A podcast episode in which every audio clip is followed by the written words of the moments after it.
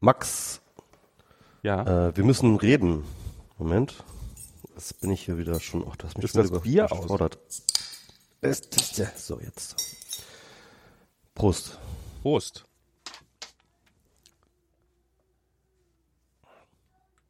So, Max, Ja.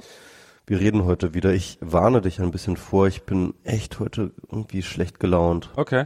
Ich auch. Kannst du es überhaupt nicht vorstellen, dass es jetzt hier seit Tagen ein grimmiges, hässliches Wetter es ist. Keine Sonne da, es ist Minustemperaturen, es ist widerlich. Aber hier ist es auch grau. Und, und ich bin langsam jeglicher Fröhlichkeit ausgelaugt. Oh. Ich habe hier ist es auch grau. Also hier ist auch hier Ja? ist es gerade total bewölkt heute. Heute Nacht hat's geregnet. Ähm, und ich weiß nicht, jetzt Oh nein, geregnet. Ja, also letzte Woche war hier richtig, war hier richtig äh, Land unter. Ähm, also da hat's hat's in einigen, das, das ist ja das Nette hier, wenn, also es gibt ja hier ja Wetter. In, in, in, in in Berlin gibt's ja, also das das so, das ist so richtig, also wir sind am Wochenende in Pescadero gewesen, was hier so ein kleines, so ein kleiner, kleines Ausflugsdorf ist, sage ich jetzt mal. Und ähm, da habe ich irgendwann mal auf Instagram so ein Foto äh, gepostet von so einem Straßenschild, was da steht, was nämlich äh, sehr eindringlich davor warnt, so nach dem Motto, wenn hier diese Straße überflutet ist, dann umdrehen, nicht ersaufen. Ähm, das ist ja nämlich so dieses, weil wenn es mal regnet, dann, dann ähm, sind gerne mal irgendwelche Straßen überflutet und sowas und äh, auch Gewässer, die relativ flach aussehen, wo viele Leute dann denken, dass sie mit dem Auto durchkommen, relativ problemlos. Dann wird das Auto trotzdem weggespült und dann äh, hast du ein Problem. Also da kann ich dich beruhigen. Ja. Ähm, äh, Mitteleuropa rüstet in Sachen Wetter, so wie du es definierst, auf. Okay. Wir hatten ähm, in diesem Sommer ähm, hatten wir sogenannte stimmt. Rainbombs. Stimmt. Äh, Ja, ja, ja, Also stimmt, das ja. ist so ein neues Phänomen jetzt hier bei uns in Deutschland. Das kannten wir auch. Also ich kannte das jedenfalls noch nicht. Und das sagen auch die Metronomen, äh, Me- Me- nicht, Metro, Die Metronomen sagen das auch, aber die Metrologen wahrscheinlich erst. Metrologen, genau, die Metrologen. So, so ist das. Äh, die Metrologen sagen, äh, das hat auch mit dem Klimawandel zu tun. Also diese Rainbombs, das heißt wirklich wahnsinnig viel Wasser in sehr, sehr kurzer Zeit. Ja. Und das hat jetzt hier ähm, im Sommer auch unseren Keller hier, ähm, der ist, glaube ich, so seit 20 Jahren nicht nass geworden. Das, der war, da, da stand halt wirklich 10 Zentimeter oder 20 Zentimeter Wasser drin ähm, eine Zeit lang und jetzt seitdem gammelt der auch so vor sich hin. Ah, Sehr, sehr unschön. ah, unangenehm. Ja, Ja, also da, da haben wir gerade mit zu kämpfen tatsächlich mit diesen Rainbombs. Ja, also das ist, ähm, also hier ist es, hier, hier, hier ist es gut, weil äh, die berühmte Drought in Kalifornien, die ist fast vorbei. Also es gibt, gibt unterschiedliche Meinungen natürlich, äh, weil es gibt natürlich jetzt nicht irgendwie so ein so, so ein Countdown auf jetzt ist Drought vorbei, sondern gibt es natürlich verschiedene Aspekte von so einer von so einer Dürre, wie viel, wie ist der Grundwasserspiegel, wie ist das und das, wie ist das und das und wie ist das und das. Aber auf jeden Fall ist es äh, ist absolut klar, dass es ganz, ganz, ganz massiv zurückgegangen ist, vielleicht vorbei, vielleicht nur noch eine relativ schwache, schwache äh, Dürre hier gerade. Und ähm, dazu hat auch der der Regen der letzten Wochen beigetragen. Und ähm, allerdings muss man sagen, wir hatten jetzt am Wochenende war es Wetter unfassbar toll. Das hat, das, das hat beim, also das ist so Wetter schlägt sich bei mir massiv auf die Stimmung aus. Und das hat, hat sehr dazu beigetragen, dass wir, die Sonne hat geschienen, es war relativ warm, so ich weiß nicht, so, so, so 17, 18 Grad in der Sonne vielleicht und, und wir waren da, da werde ich ein bisschen gerade gestört von, von Kolja. Da! Und, ähm, ja, das ist, also, ähm, aber schön ist es ja auch gerade nicht. Die Ja. ganze Wochenende soll es scheiße sein auch. Nächste Woche wird's wieder, soll es wieder ein bisschen sonniger werden. Scheiß, scheiß, scheiß Wetter. Ja, ja. ja. Ähm, ich äh, wollte äh, etwas ansprechen, Ja. ähm, äh, so Allgemeines, auch zum Podcast, Mhm. ähm, an dieser Stelle mal. Und zwar habe ich halt das Gefühl, ganz ehrlich, dass ich mich mit unserem Format nicht mehr ganz wohlfühle. Okay. Ähm, Das kommt jetzt und runter. zwar, ja, Max, wir genau. müssen reden. Genau, Max, wir müssen reden. Stimmt, das habe ich noch gar nicht gesagt. Max, aber jetzt sage ich Max, wir müssen reden.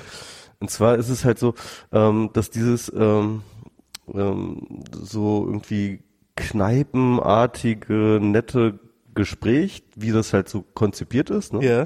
ist eigentlich ziemlich cool und äh, ich habe das sehr geliebt und äh, das hat auch lange ziemlich gut funktioniert. Ja. Womit ich halt zunehmend ein Problem habe, ist halt, dass wir momentan in einer Medienlandschaft sind, in der ähm, ich das Gefühl habe, wo wir halt so, wo, wo so so alle Leute in ihren Diskursen abdriften und wo ein verstärkter Meinungskampf um einzelne ähm, ja, politische Dinge sich so krass entspinnt und und und so polarisiert wird und und und wo halt das hatten wir das letzte Mal auch ja drüber gesprochen also wo man das Gefühl hat oder viele das Gefühl haben dass sozusagen der Bezug zur Wahrheit abhanden kommt. So, ja? Also so ein, ein stabiler Bezug zur Wahrheit, dass ich halt echt, ähm, ich will jetzt gerade keine Kon Kon Konsequenz daraus ziehen, ne? aber, aber ich habe das Gefühl, dieses, ah, wir labern jetzt mal kurz so vor uns hin über Dinge, die wir irgendwie im Vorbeigehen gelesen haben und kriegen die Fakten halt nur so zu, sagen wir mal, äh, 75 Prozent irgendwie straight. Ja. Ähm, ich habe da irgendwie so zunehmend, wird mir das unangenehm, weißt Ja? du? Also weil ich das Gefühl habe, ich, ich trage dazu etwas bei, Hm. was ich eigentlich total scheiße finde. Und zwar halt irgendwie, ähm, also ich, also ich will uns nicht vorwerfen, also das, das glaube ich nicht, ne, dass wir irgendwie Verschwörungstheorien verbreiten Ja. oder dass wir äh, Fake News verbreiten. Ich glaube, also klar, wir machen Fehler, ne? Ja, klar. wir machen Fehler und wir haben auch schon viel Scheiß erzählt, jeder von Frage. uns. Und, ähm, und, und, und so, ich, ich würde uns aber wirklich, bis man uns das Gegenteil beweist, uns daraus frei halten, dass wir irgendwie ähm, jetzt wirklich Schlimmes tun, das will ich gar nicht sagen, ja, Mhm. aber trotzdem habe ich das Gefühl, dass wir Wir Teil des Ganzen in sind. diesen Zeiten, äh, in diesen Zeiten sollten wir einen höheren Anspruch an uns haben. Okay. Verstehst du, was ich meine? An, an, an Wahrheit und Hm. an Wahrhaftigkeit. Und dann vielleicht an Professionalität auch. Oh Gott. Oh Gott, Professionalität, jetzt hast du ein Wort gesagt. Ja, also jetzt nicht irgendwie, dass wir jetzt total professionell werden müssen oder sowas, aber was, was, was ich meine? Also, dass, dass wir ähm, Komisch, ich habe ich hab ja mal und, genau das mehr zurück, vielleicht, vielleicht auch einfach nur zurückhalten sollten ähm, bei Dingen, die wir uns nicht so gut auskennen. also alle. ich äh, also alle Themen. Ich ich weiß nicht. Also ich bin ja, ich habe ehrlich gesagt, ich habe ehrlich gesagt das gegenteilige Gefühl. Also ich sage nicht, dass wir irgendwie, dass wir großartig raushauen sollten. Ich finde, man sollte bei allem, was wir sagen, sollte man natürlich unter dem Vorbehalt, wir, wir sprechen hier nicht die Wahrheit oder die, wir, wir, wir, haben keine, wir haben keine Wahrheit. Ähm, Ja. Ich habe neulich habe ich irgendwo den schönen Spruch gehört. Ähm, ähm, ein, ein, ein Mensch, der eine Uhr um hat, weiß immer, wie spät es ist. Ein Mensch, der zwei Uhren um hat, ist sich nie so ganz sicher. Ähm, und ich glaube, dieses, dieses, ähm, dieses, die, ich, die, die, dieses eigentlich gefährliche, wir haben eine Wahrheit, ähm, äh, ist, ist, ist, Aber ich möchte halt nicht zu so einem relativistischen Bullshit-Scheiß wie Fefe kommen, weißt du so, wo er dann halt sagt, jo nö, ich hau da nur irgendwie raus und äh, wenn Nein, nein, das nein, nein, halt nein, alles nein, nicht nein, stimmt, dann nicht. ist es Aber so Medienkompetenz meiner Leser, will ich damit. Äh, naja, aber was willst du denn machen? Also auf, also entweder, entweder du, du, du, du, äh, du, du, du, du sagst hin und wieder mal Dinge auf die Gefahr hin, dass sie falsch sein könnten. Oder du hältst bis in alle Ewigkeiten die Schnauze und überlässt das Feld denen, denen es egal ist. Also das ist, Mhm. ähm, ich, ich, also ich finde man, man, ich, also ich finde es ist, ich weiß nicht. Also ich habe, ähm, ich, ich finde, dass es gerade angebracht ist. Ich glaube, dass es gerade, dass, dass es gerade, nee, ich, sage, ich sage sogar, nee, ich sage sogar weiter. Ich glaube, wir sollten, ähm, es ist wichtig, auch unausgegorene Sachen auszusprechen, nicht einfach, also nicht, nicht irgendwelche Fakten falsch zu präsentieren, das natürlich nicht. Aber ich glaube, wir leben in Zeiten, in denen vieles gerade in Frage gestellt wird und keiner Antworten hat. Und jeder, der behauptet, eine Antwort zu haben, der lügt. Und darum müssen die endlich mal die Schnauze aufmachen, die keine Antworten haben. Und wir sind definitiv Leute, die keine Antworten haben. Hm. Ja, du, das ist ganz lustig, ich hatte auf dem äh, Kongress, also auf dem äh, 33, 33, das war doch 33, ne? 33. Ja, das war der 33. ähm, Die einzige Zahl, die ich ähm, mir mal merken kann. Da habe ich tatsächlich auch recht viel Feedback gekriegt, auch für unseren Ja. Podcast und äh, also positives Feedback. Sehr gut. Und eins, das ich, das mir so ein bisschen in Erinnerung geblieben war, war so ein Typ, der ging so beim Vorbeigehen so, ey, bist du MS Pro? Und ähm, hier das äh, WMR finde ich super, ähm, aber gar nicht so, weil ich das so so, so, so euch in allem zustimme, aber es ist für mich irgendwie eine wichtige Koordinate, um mich selbst im Diskurs zu positionieren. Mhm. Ne? Also äh, auch sozusagen im Disagreeen mit unseren Positionen hilft es ihm dabei, überhaupt selber eine zu finden. Ja. Das Und äh, das fand ich, das fand ich auch ein schönes, po- schönes Feedback. So, das wollte ich mal hier reingeben. Insofern gebe ich dir total recht, ja. Also im Sinne von ähm, ähm, mal eine Position zu äh, auszudefinieren, die vielleicht auch mal nicht unausgegoren ist oder so. Das ist halte ich auch für okay, ja. Aber wie gesagt, man, man berührte halt schnell irgendwelche Faktenbasis, äh, so weiter und so fort. Und dann fängt man schnell an, irgendwelchen Scheiß zu erzählen. Und ich weiß es auch gar nicht. Ich, ich, ich habe zum Beispiel ein, also ein Lösungsvorschlag wäre zum Beispiel, ja. Ja. dass wir halt zum Beispiel so eine Institution einführen wie ein ähm, so, so, so eine Korrektur, ja. Also, Okay. Also dass Für die innere halt Lügenpresse sozusagen. ja, also so, so ein bisschen, dass wir uns am Anfang ne- von einem Podcast sagen, ey, letzten Podcast haben wir das und das gesagt und das war Quatsch. Also Ah. so bei Netzpolitik, äh, Netzpolitik ähm, ähm, hier ein Logbuch Netzpolitik machen. Das wir fände ich super. Das fände ich super. Also das, das, bloß So. weil man einen Fehler machen darf, heißt das ja nicht, dass man, also dass es nicht besser wäre, sie öffentlich zu korrigieren. Ähm, Genau. Also am liebsten wäre es mir tatsächlich, äh, wenn wir wirklich sowas wie vorher eine Redaktion machen, im Sinne Okay. von worüber sprechen wir und wir uns dann sozusagen auch ein bisschen vorbereiten. Ne? Okay. Also das ist aber vielleicht echt ein bisschen viel verlangt, obwohl ich mal so selten, wie wir das machen. Also im Augenblick für, für alle, die, die sich diesen Podcast anhören, ähm, wir haben, gestern haben wir mal, habe ich mal so eine Themenliste aufgeschrieben. Das war das erste Mal seit langer, langer Zeit, dass wir, dass wir uns so ausführlich vorbereitet haben. ähm, Also normalerweise ist das, wir schalten das aufschreiben, ja. Mikrofon ein ähm, und fangen an zu reden, wie halt, wie der Name des Podcasts sagt. Ich mag das sehr gerne, weil, also, oder nee, das stimmt nicht, das stimmt überhaupt nicht, weil, ähm, also ich mache mir vorher sehr, sehr ausführlich Gedanken, worüber ich rede. Ich, ich führe die ganze Zeit, also das ist quasi mein Hobby in Anführungsstrichen, innere Dialoge mit Michi, oder meistens sind es eher Monologe, äh, zu, zu führen mit Dingen, über die ich mir gerade so über den Alltag Gedanken mache. Und das sind oftmals Sachen, die ich, ähm, die ich dann probiere auch aufzuschreiben. Ich habe jetzt neulich mal wieder probiert, was aufzuschreiben und Jana meinte zu mir, du hast mir die Story vorhin erzählt und dann habe ich kapiert, ähm, jetzt hast du aufgeschrieben und ich blicke überhaupt nicht mehr durch, was du schreibst. Und ähm, ich habe so das Gefühl, dass mir das Talent abhandengekommen ist, Sachen vernünftig für fürs Geschriebene zu formulieren, aber ich glaube, ich kann sie relativ gut fürs Gesprochene formulieren oder auf jeden Fall, vielleicht ist es da auch nicht ganz so wichtig. Und ähm, darum mache ich das, bereite mich darauf vor, das ist so meine kleine Vorbereitung, aber das ist natürlich nichts, was im Dialog mit Michi passiert, sondern das ist, der, der Dialog findet dann erst statt, sobald wir, sobald wir Rekord drücken im Wesentlichen. Hm. Also es gibt ja zum Beispiel ähm, unterschiedlich gut vorbereitete Podcasts, so, ne? Ja. Und, ähm, äh, also zum Beispiel Lage der Nation, ne? Ja. Die machen das wohl so, das haben wir jetzt beim letzten Mal irgendwie so ein bisschen durchscheinen lassen, dass sie sich irgendwie wirklich zwei Stunden vorher treffen, Okay. sich austauschen, ähm, Artikel lesen, Vorgespräch machen, was nehmen wir dort rein, was nehmen wir dort rein, welche Themen haben wir da und so weiter und so fort, und, um das dann halt wirklich strukturiert durchzuackern ne, im Podcast. Und dann aber auch ähm, kompetent zu sein, also in den Themen, die sie dann auch Okay. vorbereitet haben. Ne? Und ähm, ja. Also bei ich- den Themen, die ich jetzt hier so ich aufgeschrieben schreck auch ein bisschen davor zurück, so so so Ja. so professionell daran zu gehen, aber irgendwie, äh, also irgendwie habe ich das Gefühl, wir müssen wir müssen unseren Anspruch an uns erhöhen. Okay, das, das, das würde ich, würde ich vorschlagen, lassen wir uns mal durch den Kopf gehen. Das hast du gerade richtig kaputt gemacht, weil wir hatten eine Themenliste und das stand nicht auf der Themenliste drauf. Mit anderen Worten. Das ist jetzt dadurch mit Wir total unprofessionell, ja. total unprofessionell. Aber ich, ich würde sagen, wir können uns das mal durch den Kopf gehen lassen. Äh, prinzipiell stimme ich dir zu. Auf der anderen Seite, ich, also mir macht das halt, wie gesagt, großen Spaß so und ähm, mir fehlt leider auch die Zeit ein bisschen, aber vielleicht kann man sich die ja irgendwie schaffen. Vielleicht kriegt man das ja irgendwie hin.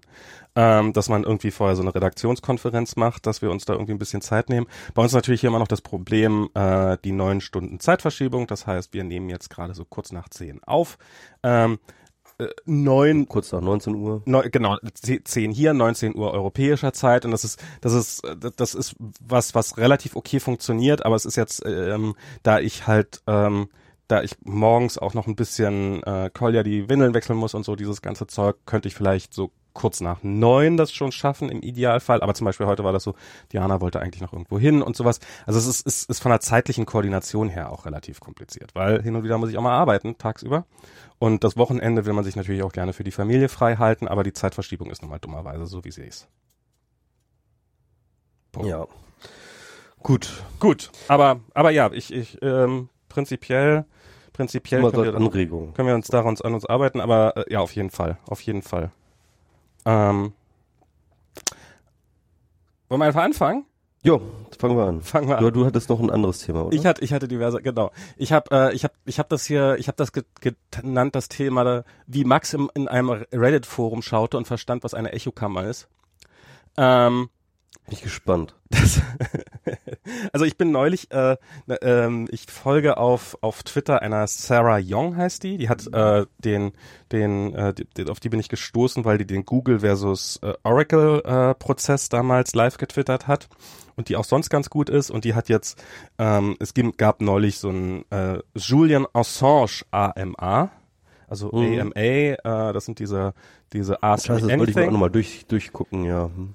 Und ähm, ich weiß nicht, ob es unbedingt so viel wert ist, ehrlich gesagt. Es ist ähm, und sie Sie hat haben ihn halt, ganz schön gegrillt und er hat manche Sachen nicht beantwortet. genau, sie haben ihn relativ gegrillt und sowas. Also das, das waren enttäuschte Fanboys. Hast du richtig rausgemerkt. Das war, äh, das waren Leute, die, die, die prinzipiell dieser ganzen Idee von WikiLeaks und sowas positiv gegenüberstehen, die aber äh, massiv enttäuscht sind.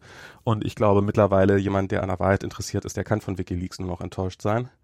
Ähm, und und die haben ihn halt ziemlich gegrillt und ähm, und äh, sie hat ein paar Screenshots daraus gepostet, hat sich teilweise auch über die Fragen lustig gemacht und sowas. Das war relativ unterhaltsam. Und dann habe ich mich da selber noch mal so ein bisschen äh, unter umgeguckt und wenn man ähm, bei einem Julian Assange Ask Me Anything ist, dann ist man auch relativ schnell in irgendwelchen Trump-Foren drinne bei Reddit. und da war ich dann beim berüchtigten The Donald. Hm. Also The Donald ist halt, sage ich jetzt auch nicht, ist, ist so ein Reddit-Forum, wo halt äh, sehr stark für Donald Trump gekämpft worden ist. Ähm, und ich glaube, die haben sich auch mittlerweile mehrfach gespalten und zerstritten und weiß der Teufel was und so weiter und so weiter und so fort. Und da habe ich mich dann so ein bisschen rumgelesen. Und das war genau an dem Tag, an dem diese, als, als BuzzFeed diese Dokumente veröffentlicht hat. Diese, diese, ah ja, der, diese, der, der, ja, das Diese- Dossier. dieses Dossier, dieses, ähm, ja, ich weiß nicht, wie hoch die Glaubwürdigkeit ist von dem Ding, auf jeden Fall. Ähm, so, und dementsprechend war auch die Stimmung äh, bei The Donald, nämlich exorbitant gut. Die haben sich kaputt gelacht. Die haben sich kaputt gelacht. Die haben, jeder, der, der reinkam, das war, das war wie eine große Party. Ich, ich stellt euch eine Party vor. Ähm, und auf der äh, schlechte Musik läuft, aber dafür umso mehr Alkohol äh, billigen War mehr so eine gibt. College-Verbindungsparty. War mehr so eine College-Verbindungsparty wahrscheinlich, ja. Äh, keine Frauen, aber dafür umso mehr Meinung. Ähm, und jeder, der reinkam, hat äh, brüllt erstmal laut zur Tür rein. Paul hat die Medien wieder mal reingelegt und sie ist ihnen richtig gezeigt. Ach, die Geschichte, ja. ja. Genau. Ja. Also, die Geschichte ist auf die Geschichte ist die, dass angeblich Fortune dieses Dossier, also Fortune Poll, politically incorrect, also so ein Fortune Forum, ähm, dieses, dieses, dieses Dossier geschrieben hätte und irgendjemand zugesteckt hätte und, und, ähm, dass, dass, dass sozusagen jetzt die ganzen Medien darauf reingefallen seien. Hahaha, wie trottelig und so bis zum CIA und alle sind sie darauf reingefallen und so und äh, währenddessen halt so und wie hat es Donald ihnen mal wieder gezeigt? Wie hat er das mal ihnen wieder gezeigt? Wie geil hat er die Medien mal wieder vorgeführt? Das war zu dem Zeitpunkt ungefähr, als äh, als Donald Trump in all camps schrieb auf Twitter, also als er sich gerade so richtig vor der vor der Welt versammelten Weltöffentlichkeit zum Idioten machte. Und und die feierten sich da ab. Und dann waren da hin und wieder mal in den Kommentaren, ich so gedacht, krasse Story, Fortune hat sich diese, hat dieses Ding gemacht. Habt ihr dafür irgendwelche Belege? Habt ihr dafür irgendwelche Belege? Und das haben auch Leute in den, in den Kommentaren da gefragt, habt ihr dafür irgendwelche Belege? Und dann hat jemand, ja klar, hier. Und dann kriegtest du immer wieder, entweder kriegtest du einen Link oder du kriegtest einen Screenshot. Ähm, der Link war auf ein, äh, auf ein Fortune, auf dieses Poll-Forum, wo jemand irgendwie im November geschrieben hat, ich war das. Fertig. Ein gewisser Mhm. Anonymous. Ja, ja, ja. Und die Ja, dieser Anonymous, der ist irgendwie Der- recht aktiv. Ja, der- der- der macht relativ ne? viel. Hab ich gehört, ja, ja. Habe ich auch gehört. Und ähm, und das die Screenshots waren ein Screenshot von diesem Posting, wo daneben noch ein anderes Fortune Poll Posting war, was im, in dem Wesentlichen drin stand. Na, da steht's doch. Der sagt doch, dass das war. Dann muss das doch gewesen sein. Ja, genau. Das war der gesamte Beweis. Ja. Ja, ja. Das habe ich auch schon mitgekriegt, ne? Ich Ja. hab dann irgendwie drauf getwittert, irgendwie ähm, Nerds Doppelpunkt, irgendwie ähm, diesen äh, geheimen, das geheime Dossier anzweifeln, in Klammern verständlich, äh, und dann irgendwie glauben, dass das Dossier durch 4chan ähm, lanciert wurde, weil die sagen die halt. Fortune. So, was ist so? Ein- das ein- ist halt so richtig so Nerd. Das ist so richtig Nerd einfach. Das ist, das ist, naja, das, das ist halt auch so diese Echokammer. Das ist halt auch so, das ist, da, da, darum komme ich jetzt. Also Fortune, wissen wir alle, ist ein Trollforum. Die Leute machen da nichts weiter, als sich gegenseitig Lügen an den Kopf zu hauen. Am geilsten ist natürlich, wenn man irgendwie immer noch das Gefühl haben kann, dass man die da draußen getrollt hat.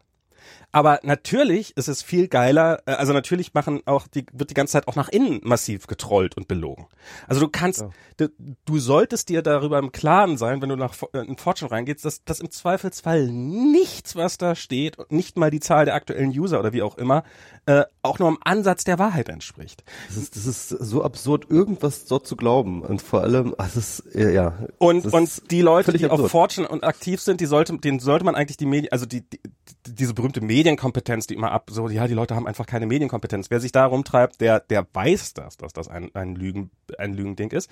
Und wer sich bei Reddit rumtreibt, sollte man eigentlich auch vermuten, dass er das weiß. Aber es ist halt, Die haben das, die haben, die wollten einfach, glaube ich, die haben auch einfach nur getan, die wollten, dass irgendwer diese Story aufgreift. Und, Na, das ist natürlich, äh, das, das weißt du natürlich nie. Das kannst du natürlich machen. Du kannst natürlich auf der einen Seite kannst also im Nachhinein kannst du ja immer alles behaupten. Im Nachhinein kannst du Ja. entweder, entweder stellt sich als falsch raus die Geschichte, dann kannst du sagen, ja, ich habe die ja nur weiter verbreitet, weil ich, äh, weil ihr Trottel oder mit ihr Trottel drauf reinfallt. Ja. Oder sie stellt sich halt als, es ist halt, du kannst es halt, egal wie du bist, du kannst, du kannst es im Nachhinein immer so drehen, wie es dir gerade in den Kram passt. aber, aber deswegen können sie auch nicht verlieren, weißt du? Das ist der Punkt. Exakt. Das, deswegen, Deswegen können sie auch ver- nicht verlieren. Deswegen können sie nicht verlieren. Das war dann, in, in diesem Forum ging es dann halt so, dass dann manchmal hat noch jemand nachgefragt, so, hä, was ist denn das für ein, das ist doch kein Beweis. Und hat darauf einfach keine Antwort mehr gekriegt. Womit dieser Thread einfach abgestorben ist. Und halt irgendwie der andere Thread, aber, oh, Paul hat sie alle reingelegt. Und dann sind Mhm. da noch so Screenshots aufgetaucht, angeblich aus diesem Dossier. So von, von wirklich so, ja, und das hier haben sie auch geglaubt. und alle haben sich halt gefreut, ja, das haben sie auch noch geglaubt. Und ich habe mir dann dieses Dossier daneben gehalten, also, wo, wo taucht das denn hier? Kann, kann es denn sein? Kann es denn wirklich sein?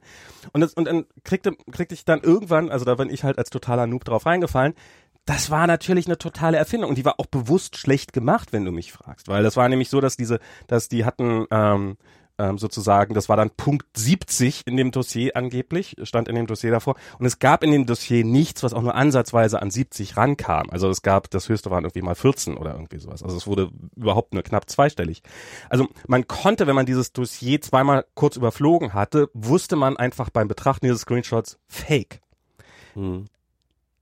Das schreibt aber keiner. Und warum, warum treiben sich die Leute darum? Also was ziehen die daraus? Ja, das Na, ich glaube, Frage, ich oder? glaube, der, der, der, das eigentliche Ding ist, du hast, du hast nicht, du hast nicht ein, warum treiben sich die Leute darauf rum, sondern du hast ein Destillat. Du hast halt dieses Forum und du hast halt ähm, und und wer am lautesten ist, setzt sich durch. Also du hast halt dieses, wer die, die ganz klare Regel ist, wer Fragen stellt, wird ignoriert. Mhm. Und und so mit mit anderen Worten, alle Leute, die das irgendwie, die da irgendwie sowas wie Sanity reinbringen könnten ähm, und oder oder oder oder gesunden Menschenverstand oder wie auch immer man das nennt, die werden halt im Laufe der Zeit fallen die halt raus, weil die werden halt ignoriert und irgendwann geben sie dann wahrscheinlich einfach mal auf und dann hast du so ein so ein Destillat von von von von von bizarren Meinungen. Und dann hast du, glaube ich, also zum einen war das, ist, ist das natürlich ein geiles Gefühl. Also stell dir mal vor, so für einen Moment, du bist irgendwie so ein kleiner, äh, unwichtiger Mensch irgendwo im Irgendwo. Ich will jetzt da niemanden irgendwie das äh, unwichtig zu sein, ist ja jetzt kein, äh, kein, kein Makel, aber ähm, sitzt halt in deinem Zimmer und hast halt diese Chance darauf, Teil einer groß angelegten, äh, einer, einer, einer, einer groß angelegten Aktion zu sein, die die Medien reingelegt hat, die gerade bis zum CIA das hochgetrieben hat, weil im Nachbarforum sozusagen, weil die so eine geile Nummer geliefert haben. Das ist natürlich, da will man natürlich gerne dazugehören. Also die, die, die, die Motivation, äh, weil wir sind hier eine Gruppe und, und wir haben die Welt reingelegt, das ist natürlich, das ist natürlich ein geiles Gefühl. Also diese, diese, das Bedürfnis, das zu glauben, das ist, äh, das ist schon hoch, glaube ich. Das andere ist, dass ich so das Gefühl habe, dass dieses The Donald, also dass das Bild von Donald Trump halt doppeldeutig ist. Weil in dem Moment, in dem halt irgendjemand schreibt, ja, da hat ja Donald Trump die, die Medien mal wieder ganz krass reingelegt und sie, und sie vorgeführt, ist schlicht und ergreifend nicht der Fall, weil ganz offensichtlich war, dass Donald Trump diese Geschichte nie gehört hatte, dass das angeblich ein Fortune Fake ist. Und er hat es ja bis heute auch nicht behauptet. Sondern der Einzige, der es behauptet hat, sind halt die Leute aus diesem Forum. Das heißt, ich glaube, ähm, das hat sowas, äh, man sieht sich, also das ist so, du, du bist entweder bist du Teil der Bewegung, dann stellst du sie nicht in Frage und die Bewegung ist Donald Trump. Oder, oder du bist nicht Teil der Bewegung und dann bist du eben raus. Wenn, wer blöde Fragen stellt, ist raus. Und ich glaube, das ist so ähnlich wie Sekten auch funktionieren, so dieses, dass man Dinge nicht in Frage stellen darf und sowas. Und dass das, dass sozusagen, dass die Wahrheit in Anführungsstrichen nicht, also ich, ja, also dass die Wahrheit sozusagen nicht zählt, sondern dass sozusagen nur das unter Beweis stellen, dass man für die Sache kämpft, zählt. Und für die Sache kämpft man nicht, indem man sie hinterfragt. Hm, ja, so funktionieren auch irgendwie die Netzbewegungen, habe ich manchmal das Gefühl. Ja, so viel. Ich, ich, das, das war für mich also halt. alle Bewegungen wahrscheinlich, ja. Genau, das, das war für mich. Äh, also, also nicht ganz so krass natürlich. Ne? Das war für mich so dieses Destillat davon, dass man das so schön sehen kann und dass man sich das davon ein Bild machen kann. Und ich glaube, so funktionieren, so funktionieren Sekten. Ich glaube, so viel funktionieren viele Parteien. Ich glaube, so funktionieren sehr, sehr viele Bewegungen, Netzbewegungen auch. Und ich glaube, das kann man auf sehr, sehr viele Bereiche applizieren. Wahrscheinlich auch Stammtische und sowas. Ähm, soziale Gruppen. Du einigst dich halt auf irgendeine Wahrheit, auf, auf, auf irgendein gemeinsames Ziel oder auf irgendeinem gemeinsamen und dann und dann geht es nicht mehr darum, dass man irgendwie, dass man sich besonders gut anstellt oder sowas. Das kennt man vielleicht, das kennt man vielleicht aus der Schule, wenn alle irgendwie Blödsinn gebaut haben und man äh, man der einzige war, der gesagt hat, aber das ist doch jetzt ziemlicher Schwachsinn. Und eigentlich wusste jeder davon, dass es Schwachsinn ist, aber trotzdem haben sie es alle gemacht. Und und ich glaube, das ist so ein bisschen was. Und was dann halt noch dazu kam, das, das war dann halt, ich habe dann in diesem Forum da, also es war halt für mich war es auch so ein, so ein, so ein, so ein, so ein, so ein als ob, als ob mir der Boden unter den Füßen weggezogen wird, weil also ich habe halt angefangen, dieses Dossier da nochmal durchzublenden. Das, das kann doch nicht sein. Es kann doch nicht sein, dass sie solchen Schwachsinn unhinter, doch natürlich kann das sein, aber ähm, dass, dass sie solchen Schwachsinn unhinterfragt akzeptieren. Und doch, das haben sie. Sie haben diesen Schwachsinn un unhinterfragt akzeptiert. Und obwohl es so offensichtlich war. Auch Pizzagate akzeptiert. Die haben auch also. Pizzagate akzeptiert. Sie haben auch etwas akzeptiert, das habe ich hier noch. Ähm, ähm, das nennt sich, also das war dann nämlich einer, das dann irgendwie, oh, das ist ja der größte, das ist ja der, der, der, unser größter Medienhack seit Piss for Equality. Und Piss for Equality habe ich dann auch mal gegoogelt äh, und ein bisschen recherchiert ist ein ähm, war eine Aktion, wo Fortune auch, weil Fortune natürlich gegen Feministin ist, weil don't get me started, egal. Nee, nee, klar. Ähm, wo wo die Idee war, dass man Feministinnen davon überzeugen soll, dass sie äh, Fotos davon zeigen, wie sie sich in die Hose gemacht haben, weil das irgendwie gut für Equality sei. Und und das ist ähm, ähm, genau und und das fanden dann alle lustig und daraufhin hat man halt so ein paar und daraufhin hat man dann so ein paar Fake Twitter Accounts angelegt, wo man irgendwie angeblich Feministinnen Fotos von sich posten, wie sie also mit vollgepissten Hosen und so weiter und so weiter und so fort. Und dann sind die ganzen Feministinnen drauf aufgesprungen und haben davon Fotos gemacht und die Medien haben darüber berichtet. Und so ist die Geschichte, die man sich bei Fortune erzählt. Und wenn man jetzt nach dem Hashtag Piss for Equality bei Twitter zum Beispiel sucht, dann findet man massenhaft so, hoho, die Feministinnen sind ja alle bescheuert, hahaha. So, wenn man mal die, äh, natürlich haben die dann auch wieder Screenshots, die als Beweise gelten. Ähm, und und ähm, auf den Screenshots sind im Wesentlichen immer dieselben drei, vier Screenshots von irgendwelchen Tweets drauf. Und wenn man sich dann mal die User-Accounts zu diesen Tweets anguckt, dann sieht man auf den allerersten Blick, ich glaube, einer hat nicht mehr existiert, bei den anderen war absolut klar, das ist ein Account, der von irgendeinem Fortune-Troll angelegt worden ist, ausschließlich um Feministin zu trollen. Äh, oder um, um diese, diese ganze Aktion zu starten. Also ein, ein Account, der angelegt worden ist und dann machen andere Leute davon Screenshot und das wird dann als Beweis der eigenen Geilheit weiterverbreitet. Ver verstanden kurz, was ich so gerade ja, ja, klar. Ja, probiert habe zu sagen? So. Also das heißt mit anderen Worten, das hatte auch keinerlei ähm, Es hatte keinerlei Relevanz. Keinerlei Relevanz. Es hat nichts, sie haben ihre Trollaktion nichts erreicht. Ich habe ich hab's in diesem sie Text haben sich nur selbst getrollt und und freuen sich darüber. Ich habe ich hab's in dem Text formuliert, habe ich es als als Fazit, das ist als ob sich der Hund selber in die Eier beißt und danach seine eitrige Wunde als Be Beweis seines, seines äh, unfassbaren Jagdtalents rumreicht. so.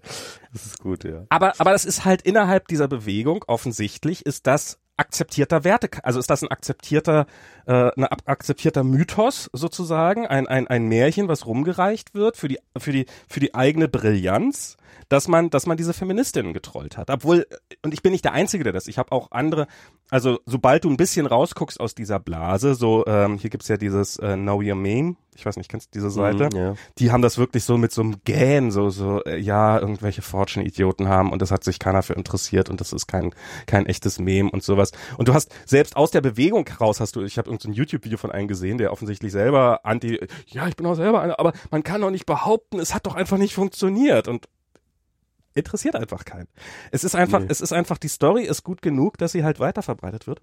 Und was ich jetzt an dieser Stelle mal darauf hinweisen möchte, das hat alles nichts mit Fake News zu tun oder sowas. Das sind einfach Sachen, die sich Leute in Foren gegenseitig erzählen, wo sie wissen, wissen sollten, dass das nicht der Wahrheit entspricht oder dass das zumindest mit mit ähm, mit mit mit sehr viel Fingergef Fingerspitzengefühl zu, zu zu oder anzufassen ist und nichts davon nichts davon blind vertrauen werden sollten. Aber sie vertrauen ihm trotzdem blind, weil es halt so gut in die Agenda passt. Und das ist ein Phänomen, was wir was wir nicht nur bei dieser Bewegung haben, selbstverständlich, sondern was wir auch in sehr, sehr vielen anderen Bewegungen haben. Sobald mir etwas in den Kram passt, ist mir doch wurscht. Also ich, wie oft ist mir das passiert, dass ich irgendwas auf Twitter weiterverbreitet habe, weil es irgendwie zu gut passte und es hat sich dann im Nachhinein als falsch herausgestellt. Und, ähm, und äh, mir, mir tut das wenigstens wenigstens leid. Ich finde es dann immer furchtbar, wenn sich dann irgendwelche Leute anfangen zu argumentieren, wenn man sie darauf anspricht, hey, das ist ein Fake, bitte verbreite das nicht weiter, die dann antworten mit, ja, aber es könnte doch wahr sein.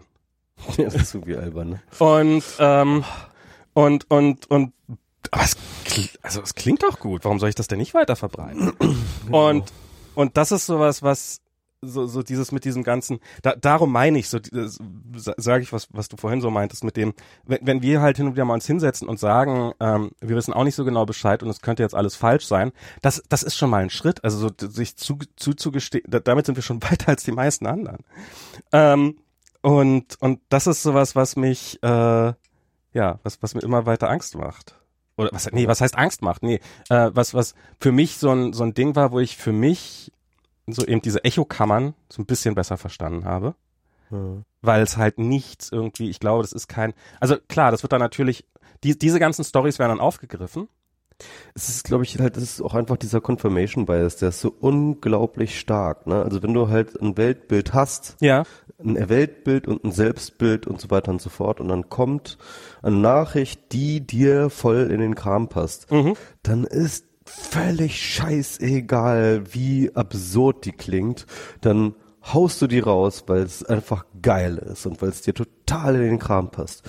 Und ich glaube, eine ganz wesentliche ähm, Konditionierung, die es für so Medienkompetenz braucht, ist genau in diesem Moment, genau dann, wenn dir eine Nachricht total zu Pass kommt, genau dort die Alarmglocken schrillen mhm. zu lassen und zu sagen so, wait, warum finde ich das gerade so geil? Warum will ich das unbedingt gerade weiter verbreiten? Und dann halt irgendwie zu gucken, ähm, kritisch zu gucken, ob es irgendwelche Anhalt, Anzeichen dafür gibt, warum das irgendwie Quatsch sein könnte. Und ähm, ja, aber das Problem ist halt mit dem, ist, das war so lustig. Ich habe irgendwann mal so ein Video gesehen, wo das von irgendeiner Zeitung war auf ähm, und ich weiß nicht, ob es bewusst, also ich glaube, das war von einer norwegischen Zeitung oder sowas und die haben halt ähm, so ein ähm, so ein Video, wo so quasi, bevor du etwas sharest, denk doch nochmal drüber nach, könnte das denn überhaupt der Wahrheit entsprechen? Und ich weiß nicht, ob das ein satirisches Video war oder ob das ernst gemeint war, weil du sahst halt, wie die, diese eine Person so diese, also es war so alles durch Mauscursor dargestellt und, und alle klicken Like und Share und Like und Share und Like und Share und halt du hast diesen einen, offensichtlich dein eigener Mauscursor, der halt auch sharen will, aber dann zögert er und lässt es halt sein und im Hintergrund siehst du, wie alle weiter Like, Share, Like, Share, Like, Share und sowas und wie die Share-Zahlen weiter steigen, aber halt dieser eine ist nicht dabei. Und ja. ich, ich glaube, dass das simuliert den Kampf schon. Das ist halt auch bei diesem The Donald sehr stark. Und das ist, glaube ich, auch bei diesen ganzen anderen Twitter-Accounts, bei diesen, bei diesen Nachrichten weiterverbreiten. Du hast halt irgendwann ein Destillat. Du hast halt viele Leute, die halt sagen, ähm, also in dem Moment, in dem du zögerst und sagst, nein, das verbreite ich nicht, weil es könnte der Wahrheit, es könnte, es könnte sein, dass es nicht der Wahrheit entspricht, dann bist du einfach dann, dann taucht halt einfach, dann, dann, dann ist da keine Lücke oder sowas in deinem, in dem, in der Timeline du hast der halt kein Leute. Signal. Du hast halt kein Signal. Es gibt, es gibt Ja. das Signal, jemand hat diese Story für nicht gut gefunden und darum nicht weiter verbreitet, sondern es gibt nur das Signal, hier ist die Geschichte. und Aber, Ja. auf, ne? ähm, was ich dagegen ähm, vorbringen möchte, die Argumentation ist folgende. Ich glaube, eine der mächtigsten Technologien und vor allem auch menschenlebensrettendsten Technologien der Menschheit ja, ist Hygiene.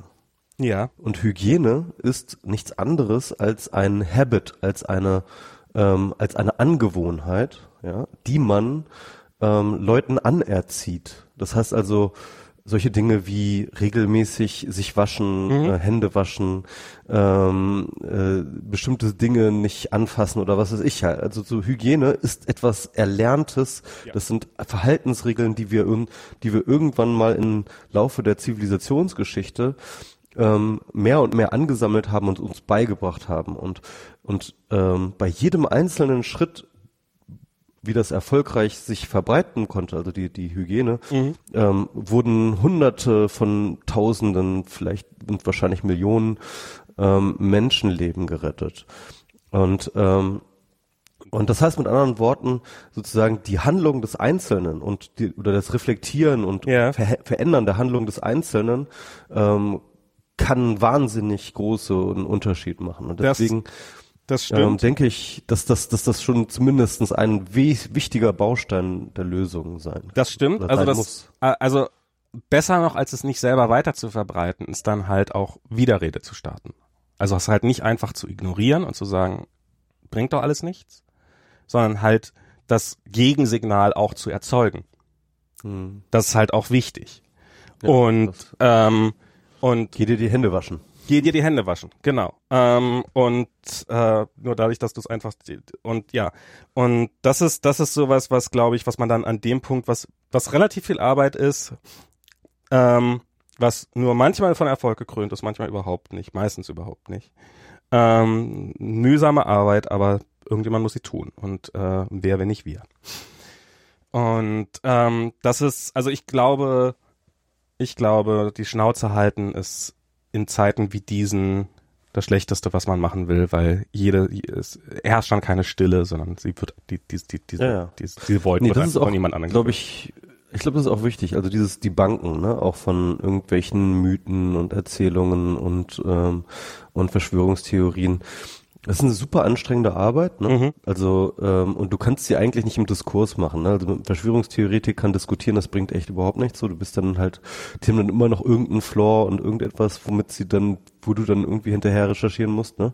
Aber halt einfach eine Geschichte zu nehmen, wie sie ist und sie Punkt für Punkt durchzurecherchieren und ähm, und äh, öffn und diese und das dann öffentlich zur Verfügung zu stellen, das ist etwas sehr, sehr, sehr, sehr Mächtiges, weil du dann einen Anlaufpunkt schaffst und einen Referenzpunkt, ähm, den dann wiederum andere nutzen können, um andere Genau. zu überzeugen und in der, in, und in der Debatte zu, zu, zu überleben. Ne? Und du Also diskutierst, solche, solche Sachen sind, sind immer wichtig. Wenn du Fact-Checking und sowas natürlich, ne? wenn du mit solchen Leuten diskutierst, du diskutierst eigentlich nicht mit diesen Leuten, weil die kannst du nicht überzeugen, das, das wird nicht. Aber wenn man, wir diskutieren heutzutage eigentlich immer in der Öffentlichkeit, es sind immer irgendwelche Zeugen dabei, sozusagen, irgendjemand, der die Kommentare liest, irgendjemand, der den Strang liest, wird sich halt im Idealfall ein Bild davon machen und wird hoffentlich der besseren Argumentation folgen und dann, darum sollte man dann probieren, in dem Fall die bessere Argumentation zu haben. Ja, genau, das, das schon, aber ich würde dann trotzdem nochmal stark machen, äh, nochmal einen separaten Blog-Eintrag oder Facebook-Eintrag oder was auch immer, irgendwie ähm, die einzelnen Punkte zusammenfassend irgendwie in einen Text zu gießen, den man dann als. Referenzpunkt, ähm, als Referenzpunkt dann weiter verlinken kann und so. Also das halte ich für wirklich für, für sehr, sehr, sehr kräftig. Ich habe zum Beispiel, ne, ich, ich, ähm, ich folge diesem ähm, Real Donald Trump Con KTX oder so oder KXT. Okay. Das ist sozusagen Donald Trump Kontext. Das ist ein Twitter-Account betrieben von der Washington Post, Okay. wo sie ähm, jeden Tweet, ich glaube, glaube jeden, aber vielleicht auch nicht jeden, aber ich glaube, ich glaube fast jeden von Donald Trump nehmen, und äh, dann Fact-Checken machen. Okay. Also beziehungsweise nicht unbedingt nur ein Fact-Checking, nicht immer ist es Quatsch, was er redet, so, Ja. sondern manchmal ist es nur ein bisschen übertrieben oder es fehlt der Kontext oder wie auch immer. Und dann sagen sie halt so, ja, äh, das ist übrigens, äh, bezieht sich auf den Kontext so und so, wo dies und das passiert ist und so weiter und so fort. Das packen sie dann sozusagen in so einen Screenshot mit in den, in den Tweet rein. Und dann kann man dann sozusagen, kann man so auf, auf eine Art, kann man dadurch auch Donald Trump folgen, weil man halt sozusagen mitkriegt, was er Ja. sagt, aber gleich sozusagen auch mal gleich den Fact-Check dazu, ja. Okay. Und den Kontext, so. Äh, das ist echt ein sehr KTX. geiler Service von, ja, ich glaube KTX, Real Donald Trump KTX oder sowas, ja. Oder KXT, ich glaube KXT, Kontext, oder KTX, ich weiß nicht. Irgendwie sowas. Muss mal Washington Post oder Donald Trump googeln oder sowas, äh, Twitter. Und ähm, ja, also das finde ich zum Beispiel eine ziemlich gute Sache. Google ich jetzt mal nach direkt. Ja, es ist auf jeden Fall, wir äh, merken, wir sind äh, irgendwie in einer neuen Qualität, finde ich, angekommen und wir müssen uns ähm, über Dinge, die zwar schon irgendwie immer die ganze Zeit eine Rolle gespielt haben, aber jetzt irgendwie viel ernsthafter Gedanken machen. Das ist so mein, mein Gefühl und wir müssen dabei auch jeder, jeder einzelne von uns, und das gilt auch für alle Hörer und Hörerinnen, ähm, müssen wir uns selbst reflektieren und unseren Medien Konsum reflektieren und unsere Medien und wie wir damit umgehen reflektieren. Und das kann, glaube ich, nur so gehen, dass jeder Einzelne sowas wie eine äh, Informationshygiene entwickelt und, und ähm, so, so ein bisschen auch wie, wie, wie Ekel empfindet, wenn er sozusagen alle Anzeichen dafür sieht, dass eine Quelle nicht reliable ist oder so etwas, so, so, so, so ein Ekelreflex, so, oh, so den man ja auch, der auch zur Hy- Hygiene gehört, ne? Ähm, Ja, ähm, dann halt so, ah, nee, äh, das, das, das fasse ich nicht an, dort, dort lese ich nicht, das Also ich, verbreite ich, ich nicht ich finde es weiter. ganz ja. gut, dass es, dass es mal so offensichtlich ist, weil ich meine, diese kleinen Lügen in, in, in Medienberichterstattung und so weiter, die, die haben wir ja ständig. Die, die, die, die sind ja einfach da. Wenn du die Bild nimmst oder sowas, die dann eben, ähm, ich habe ich hab den Artikel selber noch nicht gelesen, ich habe nur die Überschrift von bei, bei Übermedien gelesen, nämlich damals über, also oder ein Screenshot, damals als die Bild behauptet hätte, dass die Grünen äh, das Fleisch verbieten wollten in Kantinen zum Beispiel, was ja, was ja, was ja totaler Schwachsinn war oder sowas. ja, das, das sind ja, das sind ja alles keine neuen Phänomene. Und dieses, dass, dass, ähm, dass mh, viele Medien heutzutage, äh, sicherlich nicht alle und sicherlich nicht immer zum selben Grad, aber doch eher den Unterhaltungswinkel einer Story suchen, also beziehungsweise ja, ähm, als, als den, den, den Wahrheitsgehalt einer Story. Das, das ist ja nun auch nichts Neues. Und, ähm, Das, das stimmt. und Äh, aber da hatten wir das letzte Mal ja schon drüber geredet, also ob man jetzt irgendwie Fake News nochmal so extra definieren kann. genau. War ja dafür. Mittlerweile glaube ich aber auch, dass der Begriff so ein bisschen verbrannt ist. Ähm, nichtsdestotrotz glaube ich, also ähm, der Punkt ist ja der, Du hast recht, ne? Das Problem ist kein neues, ne? Im Sinne von irgendwie vorher gab es keine Lügen oder so, das ist natürlich Quatsch, totaler Quatsch. Ähm, das Problem, das wir haben, ist nicht, dass die Lüge jetzt in die Welt gekommen ist. Das Problem ist, dass Institutionen geschwächt, wenn nicht sogar marginalisiert werden. Und diese Institutionen, das sind sozusagen die journalistischen Medien. Und da konnte man immer darüber diskutieren, wie glaubhaft ist die Bild, wie glaubhaft ist die FAZ, wie glaubhaft ist etc. Ne? Aber es gab sozusagen ähm, eine Handvoll Medienmarken, die man so kannte, ja, zu denen man ähm, mehr oder weniger Vertrauen hatte, ja. Und das hat einem dann sozusagen das Weltbild geordnet. Ja. Da konnte dann auch sein, dass irgendwie, weil die, gerade weil die FAZ sagt, das ist X, ja, dass man Ähm, deswegen Y geglaubt hat. dass, dass du deswegen Y glaubst, ja, oder dass halt irgendwie äh, die die Taz halt irgendwie, keine Ahnung, auf jeden Fall, du hattest sozusagen ein übersichtliches Maß an Medienkanälen, denen du halt ein ähm, äh, mehr oder weniger Vertrauen gemacht hast und das hat dann, dann, dann deine Wahrheit gemanagt, ja. Und auch diese wenigen Medieninstitutionen waren dann doch zumindest in einer gewissen kongruenten Weltsicht, dass es zumindest nicht äh, bestimmte Sachen nicht in Frage gestanden haben, sondern ähm, höchstens ein bestimmter Blickwinkel darauf irgendwie unterschiedlich war oder eine bestimmte Betonung oder wie auch immer. Ähm, und das, das ist jetzt, was sich geändert hat, ist es einfach, dass wir, äh, dass es halt Millionen, Milliarden Kanäle gibt, ja. Und Ja, dass sie aus Milliarden Kanäle- werden, ja teilweise nur um eine Botschaft weiter zu verbreiten. ja, genau.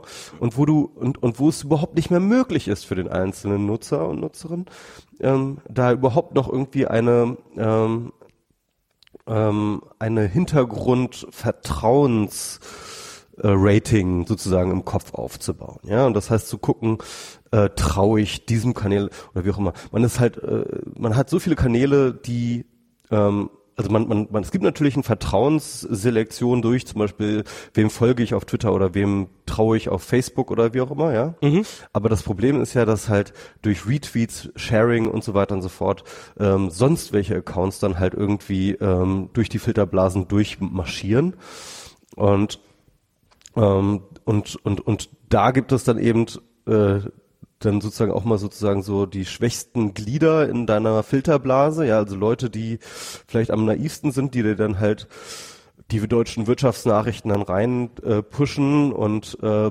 drei deiner Freunde scheren das dann nochmal weiter und so weiter und so fort und dann taucht es dann doch irgendwie in deiner, deiner Timeline auf. Mhm.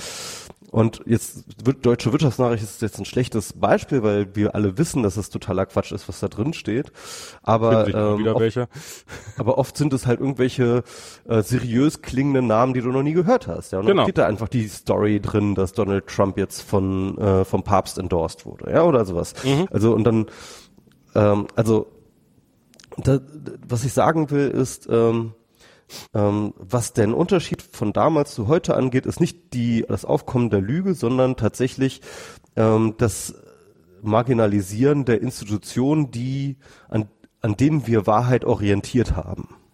Ja, um das mal so zu sagen. Ja, ja. Also ich, was, was ich probiere für mich dagegen. Ich habe irgendwann mal hast du mal, ich glaube, das hat Katrin Passig gesagt, dass die, äh, dass, dass sie, dass sie keine und das hast du für dich, also das habe ich von dir auf jeden Fall, dass du, dass du fandest das auch toll damals, ähm, dass die Nachrichten, dass, dass, dass sie nicht mehr zu den Nachrichten geht, sondern dass die Nachrichten zu ihr kommen, eben auf Twitter und auf Facebook. Das war irgendjemand, der das mal der New York Times gesagt hat, irgendein Student, äh, es war irgendwie okay. 2000 und vielleicht hat Katrin oder sowas. das dann nur übernommen oder sowas. Kann sein. Und du warst damals, auch relativ begeistert davon und ich fand das auch irgendwie, ich, ich bilde mir ein, dass ich schon damals irgendwie so ein bisschen Bauchschmerzen damit hatte und diese Bauchschmerzen sind eher größer geworden. Ich glaube nämlich, das ist so ein Problem. Du kriegst nämlich über diese, diese ganzen Filterdienste, über diesen, diesen, diese Aufregungsfilter, kriegst du halt nämlich immer nur die, die, die, die, die bekloppteste, also die, die zugespitzteste Meinung zu irgendwas. Und darum, was ich darum wieder verstärkt mache, deutlich verstärkt mache, ist halt, ähm, mir ein paar Medien raussuchen, den ich, den ich, wo ich sage, okay, den vertraue ich und zu denen aktiv hinzugehen und mir bei denen die Geschichten explizit anzugucken. In der Hoffnung, dadurch eben auch nicht nur die, die aufregendste Nachricht auf Facebook weiterverbreitet zu bekommen, sondern durchaus auch die, die, äh, die, die, die, den Hintergrund, der vielleicht nicht so spannend ist oder eben die, oder eben die, die relativierende Meinung, die sich halt niemals verbreiten würde. Weil, weil es neigen leider dazu, sich nur die, die extremen Meinungen zu verbreiten, die, die aufregen und so weiter und so. Hm. Und das macht's, ja. Also, das glaube ich auch. Also, das, also so in der Diagnose. Ich würde aber noch sagen, dass es, ähm, also ich habe ja mal irgendwann diesen Begriff der Filtersouveränität ja. äh, versucht zu prägen. Und zur Filtersouveränität, ähm, die erstmal beschreibt, dass du sozusagen frei bist und unabhängig davon mhm. bist, wie du deine Filter zusammenstellst, also deine Filterblase auch, ja. Ähm, ähm, gehört aber natürlich auch eine gewisse Form von responsible, also von, von, von ja. Verantwortung, ja. Und ich glaube schon, dass man auch auf Twitter und auf Facebook ähm, sich seine Filterblase entsprechend zurecht konfigurieren kann, dass man eben ja ähm, äh, diese diese dieses diese Konzentration auf äh, aufmerksamkeitsheischende Sachen reduzieren kann mhm. oder handeln kann. Ja. Also ich habe zum Beispiel nicht das Gefühl, dass ähm, äh, dass dass meine Filterblase mich irgendwie in die Irre führt. Ähm, ich habe ähm, eine ziemlich hohe Diversität, mhm. glaube ich, drin. Also von Leuten, die ich irgendwie ähm, auch Leuten, wo ich wirklich sage, den widerspreche ich, also die, die, den, den, den traue ich nicht. Also den, also mhm. die, beziehungsweise die, also nicht, dass sie mir Scheiße erzählen, aber deren Sichtweise teile ich nicht, ja. Mhm. Also habe ich sehr viele drin und ähm, weiß dann aber halt auch zu, weiß das dann aber auch einzuordnen. Ne? Also mhm. ich glaube, ich habe da halt, ich, ich, ich schaffe mir damit schon wieder so ein Universum oder so ein, so ein, so ein Koordinatensystem, in dem ich halt wieder so ein, so ein Gefühl bekomme für ähm, ähm, wo ich dann wieder so ein Gefühl dafür bekomme. Also das Mal, als es- doch jetzt gerade, genau, es, es, es gab jetzt zum Beispiel diese, diese, diese, diese, diese Studie gab es jetzt wieder, ne, die, die, die, die so durchlief, diese Ja. Oxfam-Studie, ne, Ja. über Ungleichheit. Ja. Das, das war auch wieder so ein schönes Filterkriterium. Exakt. Ja? Also auf Facebook kam ich, habe ich die mehrfach gesehen, Mhm. dass Freunde die geshared haben, auf Face, auf Twitter nicht ein einziges Mal. Und wenn, dann nur kritische Berichte darüber. Also bei dieser Oxfam-Studie, Oxfam hat hier äh, die Zahlen, dass irgendwie acht Menschen auf der Welt äh, so viel besitzen wie die unteren 50 Prozent der Menschheit zusammen. Ähm, und diese Oxfam-Studie die kam, die kam, die kam schon mal, ne? Genau. Kommt, die kommt, die kommt regelmäßig. Die kommt regelmäßig mal. Jahr oder sowas. Und ja. nee, nee, die kam vor weniger als einem Jahr und und ähm, da, da, vor relativ kurzer Zeit. Wobei neulich habe ich mit Kindern vergehen Jahre schneller. Ähm, ähm, aber ist, ist, ist, ist, ist so. Ähm, ob, obwohl man so viel Zeit nicht zum Schlafen kommt, wo man früher geschlafen hätte.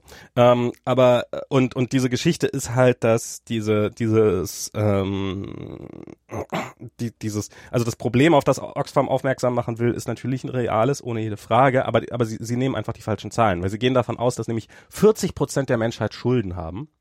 Ähm, das heißt, dass selbst wenn du nur drei Euro hast, bist du immer noch alleine reicher als ähm, 40 Prozent der Leute. als 40 Prozent der Menschen zusammen. Genau. Also was sie, was sie, der, Fehler, den sie machen, oder sag ich mal, die un, das, was das Ganze unseriös macht, ist, dass sie sozusagen äh, den Net Worth, also sozusagen das, was unterm Strich was du unterm Strich besitzt, ja, irgendwie das zum Ausgangspunkt nehmen. Und da ist dann ähm, zum Beispiel, keine Ahnung, äh, der Unternehmer, der äh, mit seinen drei Mercedesen in seiner Villa lebt, ja, eventuell halt äh, einer der ärmsten Menschen im untersten, im untersten ein Prozent, ja, Weil er sein Haus noch nicht abbezahlt hat. Genau, weil er sein Haus noch nicht abbezahlt hat, ja, weil er irgendwie mit äh, so Genau. und so viel Euro in Miesen ist, ne, aber ein Einkommen von 100.000 im Monat hat und äh, das äh, kein Problem ist, ja, dass er das sozusagen seine seine äh, macht. Aber aber im Endeffekt sind alle die Leute, die sozusagen ihr Haus gekauft haben, sind äh, so so sind sind erstmal sind, sind, so- gehören, Gehören zu diesen den unteren ärmsten 40%. Menschen der Welt. Genau. Ja, genau. Und dann Und viel, viel ärmer als die Leute in Bangladesch, die halt irgendwie ihre 3,50 Euro Exakt. Tageslohn gerade abgeholt haben, ja. Die sind dann halt irgendwie nochmal und äh, das heißt mit anderen Worten, du hast erstmal äh, genau bis du bis zu 40 Prozent bist, ja. Also bis die unteren 40 Prozent sind erstmal alles nur Leute, die irgendwie in den Schulden sind und das sind die größten Teil davon sind wahrscheinlich irgendwelche Westler, ja. Also die leben alle im Westen und leben gutes Leben, ja. Und äh, und dann kommen dann erst irgendwie die Leute, die überhaupt irgendwie einen Euro am Tag verdienen, so. Und das ist, ist absurd. Das ist wirklich absurd und äh, Genau. diese Studie sagt halt wirklich gar nichts. und sie ist eher kontraproduktiv, würde ich sagen. Und ähm, weil sie halt relativ leicht zu debunken ist. Aber sie verbreitet sich immer wieder wie ein Lauffeuer, weil halt so soziale Medien oder weil halt und Medien so, ich sag jetzt nicht mal nur soziale Medien, Medien so funktionieren. Es geht nicht um den Wahrheitsgehalt einer Geschichte, sondern es geht um den Aufmerksamgehalt einer Geschichte und da kann man, ich weiß nicht, was man dagegen auf Dauer machen kann. Ähm, Im Augenblick fällt mir Filterblase wirklich hart und konsequent Das- das- kuratieren. Leute, die so einen Quatsch reinschmeißen, die fliegen raus, ja. Also spätestens beim dritten Mal, wenn die so einen Quatsch äh, rein, rein dingsen oder wenn sie nicht darauf reagieren, wenn man sie darauf aufmerksam macht, dass das Quatsch ist oder wie auch immer, Mhm. die einfach rausfliegen lassen so. Und dann ähm, ähm, man muss Teil der Selektion werden. Ja, das ist Ja. ein praktisch ein evolutionärer Prozess, in dem man selber Teil der Selektion sein muss. Und ähm, und und da darf man seine eigene Rolle in diesem ganzen Ökosystem nicht unterschätzen. Also sowohl was das Weiterverbreiten angeht, als auch das Folgen von Leuten, von credible Quellen, äh, als auch äh, sozusagen Feedback äh, geben, wie du schon gesagt hast, Gegenrede geben. Ja, also all diese Dinge sind wichtig und man ist dort als Teil dieses Netzwerkes irgendwie auch responsible. Man ist da verantwortlich, mitverantwortlich für das gesamte Ökosystem. Und man hat eine Wirkung und alles, was man tut, hat eine Wirkung. Und deswegen übt eure Filtersouveränität aus und, ähm, und, und so weiter. Ja. Ja, genau. Und das ist so, ähm, das, das ist jetzt was, was mir da, darum ähm, und und diese die, diese diese diese dass dass man eine Nachricht gerne weiter verbreitet, äh, wenn sie in den eigenen in den eigenen Kontext äh, passt. Das passiert ja auch. Also mir ist das neulich ist mir das sehr aufgestoßen bei ähm, ähm, geht jetzt um ähm, WhatsApp. Ich probiere mich da jetzt quasi rauszuhalten, indem ich sage, ich probiere jetzt keine Ähm, äh, wenn, ihr mir nicht glaubt, verstehe ich das. Ähm, ich bin Facebook-Mitarbeiter und ähm, Vielleicht sollte ich dann das übernehmen. genau, dann mach du mach du das doch. Aber Genau, äh, wir, wir machen das im Rahmen eines großen Security-Blocks, das sage ich jetzt. okay, ja, genau. Weil wir haben verschiedene Themen, die Security angeht und ich glaube, wir müssen mal über Security reden. Max, wir müssen mal über Security Okay, machen wir mal. Na gut, aber ähm, interessanterweise diesen Angle, also diese, diese, ähm, diesen Angle von dem, sag ich mal, Fake News oder oder oder, oder ich sag mal äh, Confirmation Bias Ding, ne? Irgendwie Mhm. ähm, auf die WhatsApp Story habe ich auch gebracht und zwar mal im Pict über die Geschichte. Also Pict ist diese Plattform, wo so, man hm. ähm, Artikel Ja. empfiehlt, wo ich auch mitmache. Jedenfalls ähm, ja, also es ist so irgendwie, äh, jetzt kam gerade im Guardian ein ähm, Artikel, äh, ging rum, ähm, äh, Backdoor in WhatsApp entdeckt, äh, jetzt äh, WhatsApp doch unsicher äh, und so weiter und so fort. Äh, der Artikel war dann ähm, äh, in den Details und der Berichterstattung gar nicht so falsch. Also ähm, im Endeffekt war, äh, war nur die Einschätzung, war übertrieben und äh, äh, aber aber die die die Faktenlage war halt einfach folgendermaßen: ähm, Ein Forscher hatte bereits vor einem Jahr ähm, bemängelt, dass bei WhatsApp ähm, das ein Verhalten hat, ähm, das einen ähm, angreifbar macht durch Man-in-the-Middle-Attacken. Also das, man kann, wenn die ähm, ach scheiße, wenn man das jetzt alles äh, Wir, wir müssen es ja nicht, wir müssen es nicht alles Ja. erklären, oder? Oder- Okay, also, also wir müssten jetzt irgendwie Ende-zu-Ende-Verschlüsselung nochmal erklären, aber das lassen wir jetzt mal. Ja? Also wenn der äh, Public Key ähm, deines Gegenübers sich geändert hat, dann äh, und du ihm eine Nachricht schicken möchtest, dann ähm, wird diese Nachricht einfach ohne irgendeinen Hinweis sozusagen an den neuen, mit dem neuen Key des äh, de, deines Kommunikationspartners verschlüsselt und an ihn gesendet und du kriegst nicht mal mit, dass sich äh, in der Zwischenzeit der ähm, äh, sich der Key geändert hat. Das kann natürlich dazu Wenn du, wenn du diese, wenn du diese Nachricht nicht einschaltest. Also man kann, die- Genau. also man kann, wenn, wenn du diese man kann sich Nachricht Hinweise einschalten lassen. defaultmäßig, defaultmäßig ist sie ausgeschaltet. Genau. Das heißt also, man kriegt es erstmal nicht mit. Es sei denn, man hat es eingeschaltet, dass man das mitbekommt.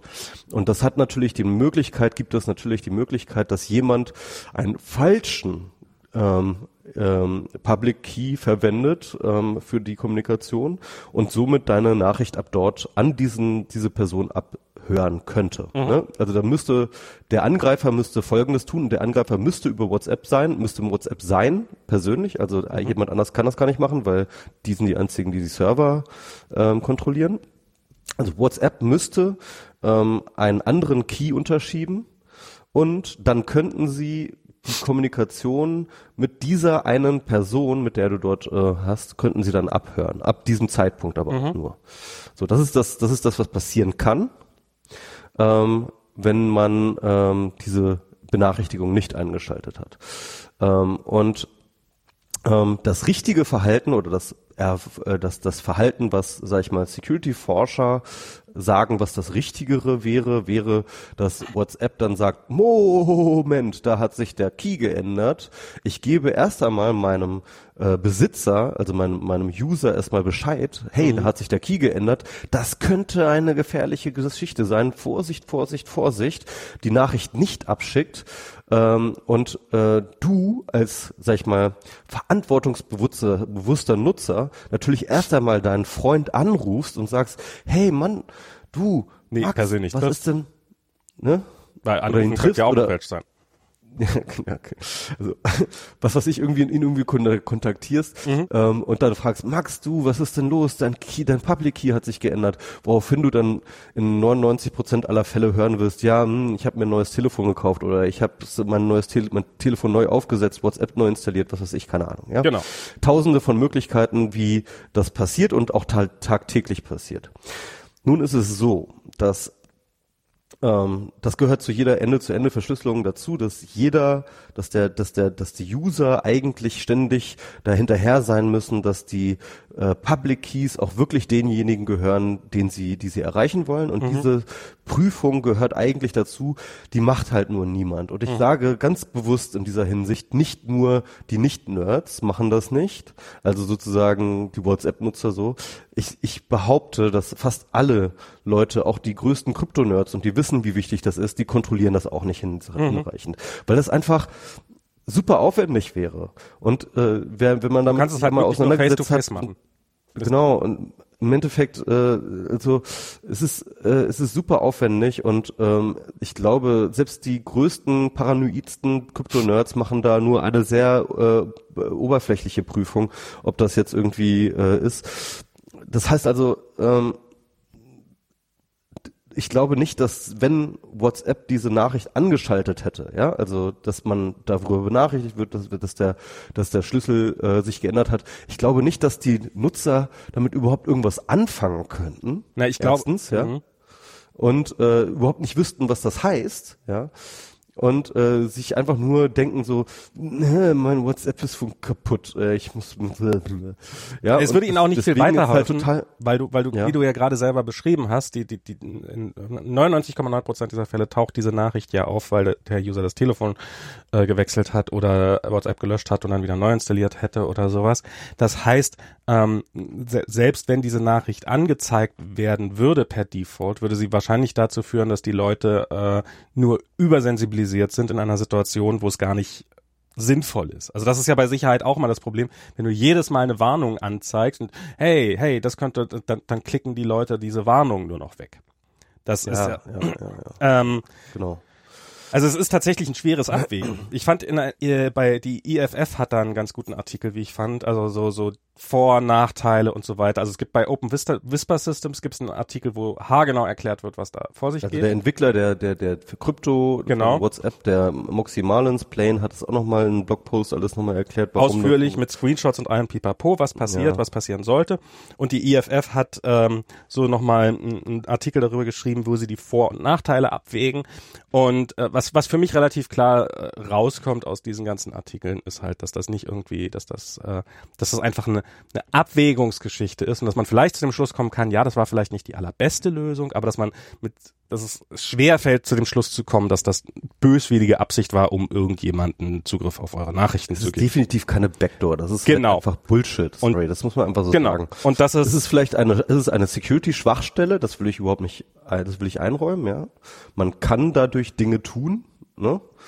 Aber ähm, es ist keine Backdoor und es ist vor allem ähm, in, das, in Sachen Security Schwachstelle. Ja, also wenn das jetzt eure Security Schwachstelle ist, dann müsst ihr eure Security verdammt gut abgesichert haben. Mhm. Weil das ist wirklich eine absurde Schwachstelle, weil das ist, da müsste, da müsste WhatsApp mit sehr viel bösartiger Energie und Aufwand ähm, euch kompromittieren, aktiv mit einem gezielten Angriff, um dann genau eine Konversation mit einem meiner Person mitlesen zu können. Ähm, also da müsst ihr schon verdammt geile Passworte haben und da müsst ihr schon verdammt geil abgesichertes Betriebssystem haben und äh, sonst müsst ihr eure Security auf dem neuesten Stand und, und, und überhaupt auf dem allerhöchsten Niveau sein, damit ihr solche Dinge überhaupt Gedanken machen müsst. Also ich, ich will es mal ein bisschen anders formulieren. Wenn, wenn ihr WhatsApp eh nicht traut, was euer gutes Recht ist natürlich, dann, dann, dann ist das so, dann, dann solltet ihr vielleicht WhatsApp nicht benutzen. Ähm, aber ihr solltet das jetzt, wenn ihr vorher WhatsApp getraut habt, ist das jetzt kein guter Grund, ihnen nicht mehr zu trauen. Ähm, da, also das, das ist jetzt kein Argument. Und das, das ist jetzt halt was von vielen in, in meiner Blase, die ich gesehen habe, vorgetragen wird, ist, na, naja, aber ich habe den doch eh noch nie vertraut und das passt doch nur dazu. Und das ist Genau. Ja, aber entweder, also wenn du ihn vorher nicht getraut hast, dann sollte, dann ist diese Geschichte überflüssig, weil du hast ihn vorher schon nicht getraut. Und wenn du vorher getraut hast, dann ist diese Geschichte nicht dazu geeignet, weil sie entspricht schlicht und ergreifend, so wie sie im Guardian stand, nicht der Wahrheit. Es gibt keine Backdoor. Und ähm, oder zumindest dies ist keine Backdoor. So. Und das ist äh, äh, ja, das ist, das, das macht's, ähm, das, so findet das auf allen Seiten statt. Und in dem Zusammenhang hattest du noch nämlich noch mal ein Thema angesprochen, dass du nämlich gesagt hast, ja, da musst du aber sichere Passwörter verwenden. Ähm, halt, halt, halt, ich finde, wir ja. sind noch nicht fertig okay. mit der Story. Okay. Weil ich finde nämlich nochmal interessant ähm, auf der Metaebene, weil wir haben ja über diese schlechte Berichterstattung mhm. oder Fake News oder wie auch immer wir es nennen will, geredet und über diesen Confirmation Bias. Dieses Ding wurde wirklich auch in meinen Timelines rauf und runter geteilt. Mhm. Und zwar von Leuten, von denen man eigentlich denken würde, dass sie es dass sie sich auskennen in dem Bereich und mhm. dass sie eigentlich sofort den Braten riechen müssten, wenn sie den Artikel lesen. Ähm, also so Leute wie Anne Roth zum Beispiel oder oder oder halt mhm. halt Netzpolitik, die das nochmal ganz krass geblockt Netzpolitik haben. war ich in dem Fall ein bisschen ziemlich enttäuscht, weil auch nachdem klar war, dass dass dass in ihrer Berichterstattung einiges nicht stimmt, haben sie es weiterhin so dargestellt, als ob das ja eigentlich nur they say äh, die einen sagen genau. so, die anderen sagen so. Da muss man wäre. einfach sagen, das ist halt der Confirmation Bias. Das ja. ist die Macht des Confirmation Bias. Das ist halt, man muss das sich so vorstellen, als 2015, als diese, oder 2016, wann war das, als die Verschlüsselung ausgerollt wurde von ähm, WhatsApp und äh, äh alle Leute äh, sehr begeistert waren, also mhm. also von den in, äh, im professionellen Bereich sehr begeistert waren von dieser Verschlüsselung, weil die echt gut ist, ja, ähm, da muss, da ist für diese Aktivisten ist eine Welt zusammengebrochen. Ja, weil plötzlich war WhatsApp der größte Feind von allen, jetzt auch noch von gekauft von Facebook und so weiter. Jetzt war es plötzlich ein, einer der sichersten Messenger, die man so kriegen kann auf dem Markt. Ja, da, da, da ist für viele Aktivisten wirklich einfach die Welt zusammengebrochen. Und als jetzt dieser Guardian-Artikel kam, da mussten die nicht drüber lange drüber nachdenken. Da war ihre Welt plötzlich wieder in Ordnung. Das mussten die rausquittern. Endlich! Ich hab's doch immer gesagt. Zack, hier WhatsApp. Und da konnten die sich halt richtig geil einen drauf runterholen. Ja, und das ist halt ähm, und das ist halt einfach, das ist dieser Confirmation Bias, der dann halt auch wirklich Leute, die es eigentlich besser wissen müssten, ähm, dazu bringt, so einen Quatsch zu teilen. Und, ähm, und, und ich sag ganz ehrlich, das ist gefährlich, mhm. weil ähm, das hat ja der, die Zeynep Tufekci, ähm, äh, das ist so eine Soziologin, auch, die ja. in den USA forscht, aber ursprünglich aus der Türkei kommt. Mhm. Die hat das sehr schön ähm, gezeigt. Die hat gesagt, in der Türkei benutzen, benutzt die Regierung jetzt Aufrufe, dass WhatsApp eine Backdoor hat und dass man sich gefälligst von WhatsApp weggehen machen soll. Die Kalkulation der Regierung ist natürlich, dass jetzt alle Leute auf unsichere Messenger umsteigen, mhm. damit sie halt besser wieder ähm, ihre Regime kriegen. Es, es, es muss ja nicht äh, mal sein, dass, dass die, dass die, dass das unsichere. Das heißt also dieser Guardian-Artikel ja. hat wahrscheinlich viele Leute unsicherer gemacht. Es kann ja nicht, nicht mal besser wissen. Es kann, es muss ja nicht mal unbedingt sein, dass man, ähm, also ich will jetzt wirklich keinen bösen, niemand unterstellen, dass sie so weit gedacht hätten oder sowas. Es muss ja nicht mal sein, dass du, dass du ähm, dass du, dass du auf einen unsicheren Messenger deswegen wechselst. Es reicht ja total, wenn du sagst, ja, ja, aber, aber, das, ja, aber, aber, äh, was ich, was ich jetzt sagen möchte, es reicht ja schon total, wenn du glaubst, ah, das ist kompromittiert, das kann ich nicht mehr benutzen und darum die Kommunikation einstellst. Du kannst ja eine Gruppe schon dadurch zerstören, dass sie dem einen Kommunikationsweg, den sie haben, nicht mehr vertrauen. Ja unberechtigterweise. Also man kann dadurch durch dieses, das, das ist ja, das, das, das ist ja in dem, das, das wird ja zum Beispiel auf, auf diese ganze WikiLeaks-Sache wird das ja geschoben, dass, dass äh, Assange irgendwann mal gesagt hat, dass sein Ziel ist sozusagen, dass, dass die Mächtigen ihren Kommunikationswegen nicht mehr trauen können und darum ihre Kommunikationsformen wechseln und dass das auch im Wahlkampf passiert sei, nämlich dass die Demo also dass das, äh, das Clinton-Team plötzlich ihren eigenen Kommunikationswegen nicht mehr getraut haben, E-Mails äh, und so weiter und so weiter und so fort und darum angefangen haben, wieder mehr Gespräche direkt face-to-face -face zu führen, was halt natürlich zu Reibungsverlusten geführt hat und sie dadurch weniger Effizienz gemacht haben und dadurch quasi ihre eigene Wahlkampfmaschine ausgebremst. Das sind ja im Zweifelsfall schon solche Kleinigkeiten, die reichen, um halt ähm, eine eine berechtigt, also eine, eine um eine Bewegung zu schwächen. Und in der Türkei ähm, oder könnte, könnte, ist das im Augenblick definitiv ein wichtiger Punkt, klar. Und der Punkt ist auch der, dass halt Verschlüsselung wird ja irgendwie, die wird ja nicht verstanden. Ne? Und äh, das müssen wir uns auch dazu zählen. Also ich verstehe natürlich auch nicht, wie irgendwie ähm, äh, äh, Prim Primfaktorisierung funktioniert. Ne? Aber ähm, jedenfalls ähm, Verschlüsselung wird nicht verstanden. Und ich war jetzt sehr häufig ja irgendwie zu Themen wie Privatzeit, Sicherheit im Netz und so weiter und so fort auf irgendwelchen Podien oder, oder, oder Vorträge. Und was ich da immer zu hören bekomme von vielen Leuten ist dann halt so, ja, Verschlüsselung äh, braucht man ja auch gar nicht probieren, die, die, die ist ja sowieso nicht sicher. Ja. Weil das ist das, was am Ende bei den Leuten ankommt. Ja, die hören nicht mhm. irgendwie von wegen so, ähm, ja, so Verschlüsselung ist, da musst du schon darauf achten und dann ist das vielleicht und so. Nee, die, bei denen kommt nur einfach an, ja, Verschlüsselung ist unsicher. So, das genau. ist das, was, also und und ähm, und dann sagen die halt, ja, Verschlüsselung ist auch egal, weil äh, Verschlüsselung ist unsicher. Weil, weil an den Punkt, wo du überhaupt unterscheidest zwischen einem ähm, äh, zwischen einer extrem hohen Security und einer äh, etwas niedrigeren, da kommen die gar nicht hin. Die, die sehen nur irgendwie verschlüsselt und im Guardian steht, Verschlüsselung ist gebrochen. Ja, dann ist es, dann ist jetzt egal. Ne? Also Verschlüsselung ist jetzt, das, da brauchen wir jetzt auch egal. Das ist jetzt auch egal. Da kann ich auch wieder SMS schreiben äh. mhm. und so. Und das heißt mit anderen Worten, ähm, durch solche Weil ja viele auch SMS für Sicherheit, un, weil da kann unverantwortungsvolle Berichterstattung macht man Menschen, macht man die Welt unsicherer. Für viele Menschen. Da bin ich mir hundertprozentig sicher. Damit tut man niemandem einen Gefallen, sondern man macht viele Leute unsicher.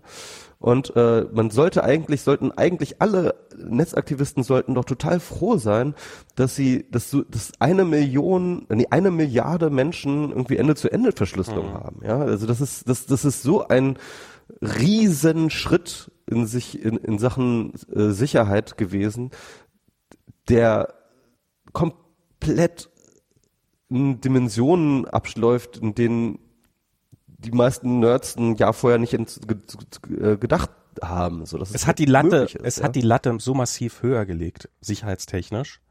Und ja. dass es noch sichere Lösungen gibt und dass wenn du von einem Regime verfolgt wirst und so weiter und so fort, ja. dass dann vielleicht nicht unbedingt, dass dann, ich, ich weiß nicht, ob man dann, keine Ahnung, vielleicht kann man auch WhatsApp nutzen, aber ähm, dass man, dass man sich dann auf jeden Fall nochmal schlau macht, was man nutzen kann und was man nicht nutzen sollte und dass dann vielleicht äh, ähm, und dass das jetzt Netzpolitik aus ideologischen Gründen oder halt sagt, wir wollen eine Open Source Lösung, wir wollen das und das und so weiter. Alles sehr gerne, macht das. Also erhöht die Sicherheitsstandard, haltet den Druck, aber bitte ähm, macht es nicht mit mit falschen Argumenten, die Leute ja, verunsichern. Und, und falschen Überschriften und so. Ja. Äh, was, was, was man dann nochmal sagen dazu muss, ist halt, ähm, was, was viele immer nicht verstehen, auch gerade in der Nerd-Szene, also gerade in der, in der Hacker-Szene und so, ähm, ist der, ähm, der größte Feind des Guten ist nicht das Schlechte, sondern das Perfekte. Mhm immer dann, wenn du versuchst, sozusagen, immer wenn du das Gute nicht gut sein lässt oder wenn du das Gute nicht zulässt, weil du das Perfekte willst, ähm, das ist das ist das meiste, woran das Gute scheitert, ist nicht daran, nicht am Bösen, sondern an, an dem Versuch, das Perfekte zu haben. Das ist und, bei, bei und das ist hier äh, ziemlich passiert ziemlich gut, finde ich. Das passiert auch, wenn man sobald man irgendwo eine Sicherheitsdiskussion anfängt, sobald man irgendwo wirklich mit irgendjemand, der von Security und Verschlüsselung ein bisschen Ahnung hat, wie gesagt, ich zähle mich da auch nicht dazu, kommt man immer, dass das, dass wenn man da fragt, was ist denn jetzt sicher, dass, dass man kriegt keine Antwort. Das ist genauso, als ob du einen Arzt fragst, was, welch, welches Essen ist denn gesund? Ähm, es ist ein guter Arzt wird dir sagen, ja, also das ist ganz okay und das ist ganz okay und das sollte man vielleicht sein lassen und bei denen wissen wir es nicht so genau und von dem nicht so viel, aber davon äh, auf jeden Fall ein bisschen was. Aber so dieses, dieses, dass, dass man sagt, du kannst den ganzen Tag das essen, das wird dir keiner sagen, weil dafür ist der menschliche Körper schon viel zu kompliziert. Und mit Sicherheit sieht es ähnlich aus. Du kannst halt, ähm, wenn du, wenn du, wenn du, du kannst den sichersten Messenger der Welt haben, wenn du ihn liest, während du in der Straßenbahn fährst und hinter dir alle reingucken können auf deinem äh, 20 Zoll Display, dann ist, ist die Sicherheit hinfällig. Und, und ähm, also es ist, und, und wenn du eben, wenn du deine Nachrichten irgendwie verschlüsselst, empfängst, aber sie dann unverschlüsselst irgendwo backupst oder du hast irgendein, hast irgendein Telefon, was anfällig ist für Sicherheitslücken und darum hast du irgendein, äh, äh irgendein Keylogger drauf, also. Keylogger drauflaufen oder dergleichen mehr. Also ähm, jede, jede Sicherheit ist immer nur so sicher wie, wie, wie ihr Umfeld und ähm, darum, also es ist, äh, äh ihr, äh, die, die schlechte Nachricht, es gibt keine absolute Sicherheit, jedenfalls nicht für Leute wie mich und dich und unsere Hörer. Äh, die nicht gute Nachricht, die, die gute Nachricht ist, wir brauchen sie auch nicht. Wir, wir sind in der glücklichen Position, sie nicht, nicht zu brauchen. Wir brauchen eine hinreichende Sicherheit. Und das ist, ähm, ähm, und, und darum wollte ich auf das Thema Passwortmanager nochmal kommen. Okay. das liegt mir am Herzen, weil ich habe, du hast, du hast irgendwie dann geschrieben, Passwort, bla bla bla, äh, ist, ist wichtig und da stimme ich dir absolut zu. Ähm, Pass genau, achtet, äh, ich glaube, äh, ähm, Regel Nummer eins, zwei und drei in eurer äh, äh, Security sollte sein, dass ihr gute Passwörter habt. Weil ähm, weil das ist einfach der gängigste Angriff, das ist der erste Angriff, das ist der gängigste Angriff, das ist das, worum die meisten normalen Nutzer mit zu kämpfen haben, sind einfach Accounts, die aufgrund von schlechter Passwortsicherheit übernommen werden. Ja. Und das ist das allererste und das und, und das zweite und auch mindestens das dritte, um das ihr euch einen Kopf machen müsst und nicht, ob irgendjemand eure Krypto hackt. Also das ist, ähm, ich habe mal, ich habe das Google Security Blog hatten hatten eine Umfrage gemacht unter Laien und unter äh, Sicherheitsprofis, was die machen, um ihre Systeme abzusichern. Und die Laien machen halt so Sachen wie Antivirensoftware installieren und hin und wieder mal ihr Passwort ändern und und und und so eine Sachen. Äh, was Experten machen ist Nummer eins äh, Software, also alle Software, die man benutzt, immer aktuell halten.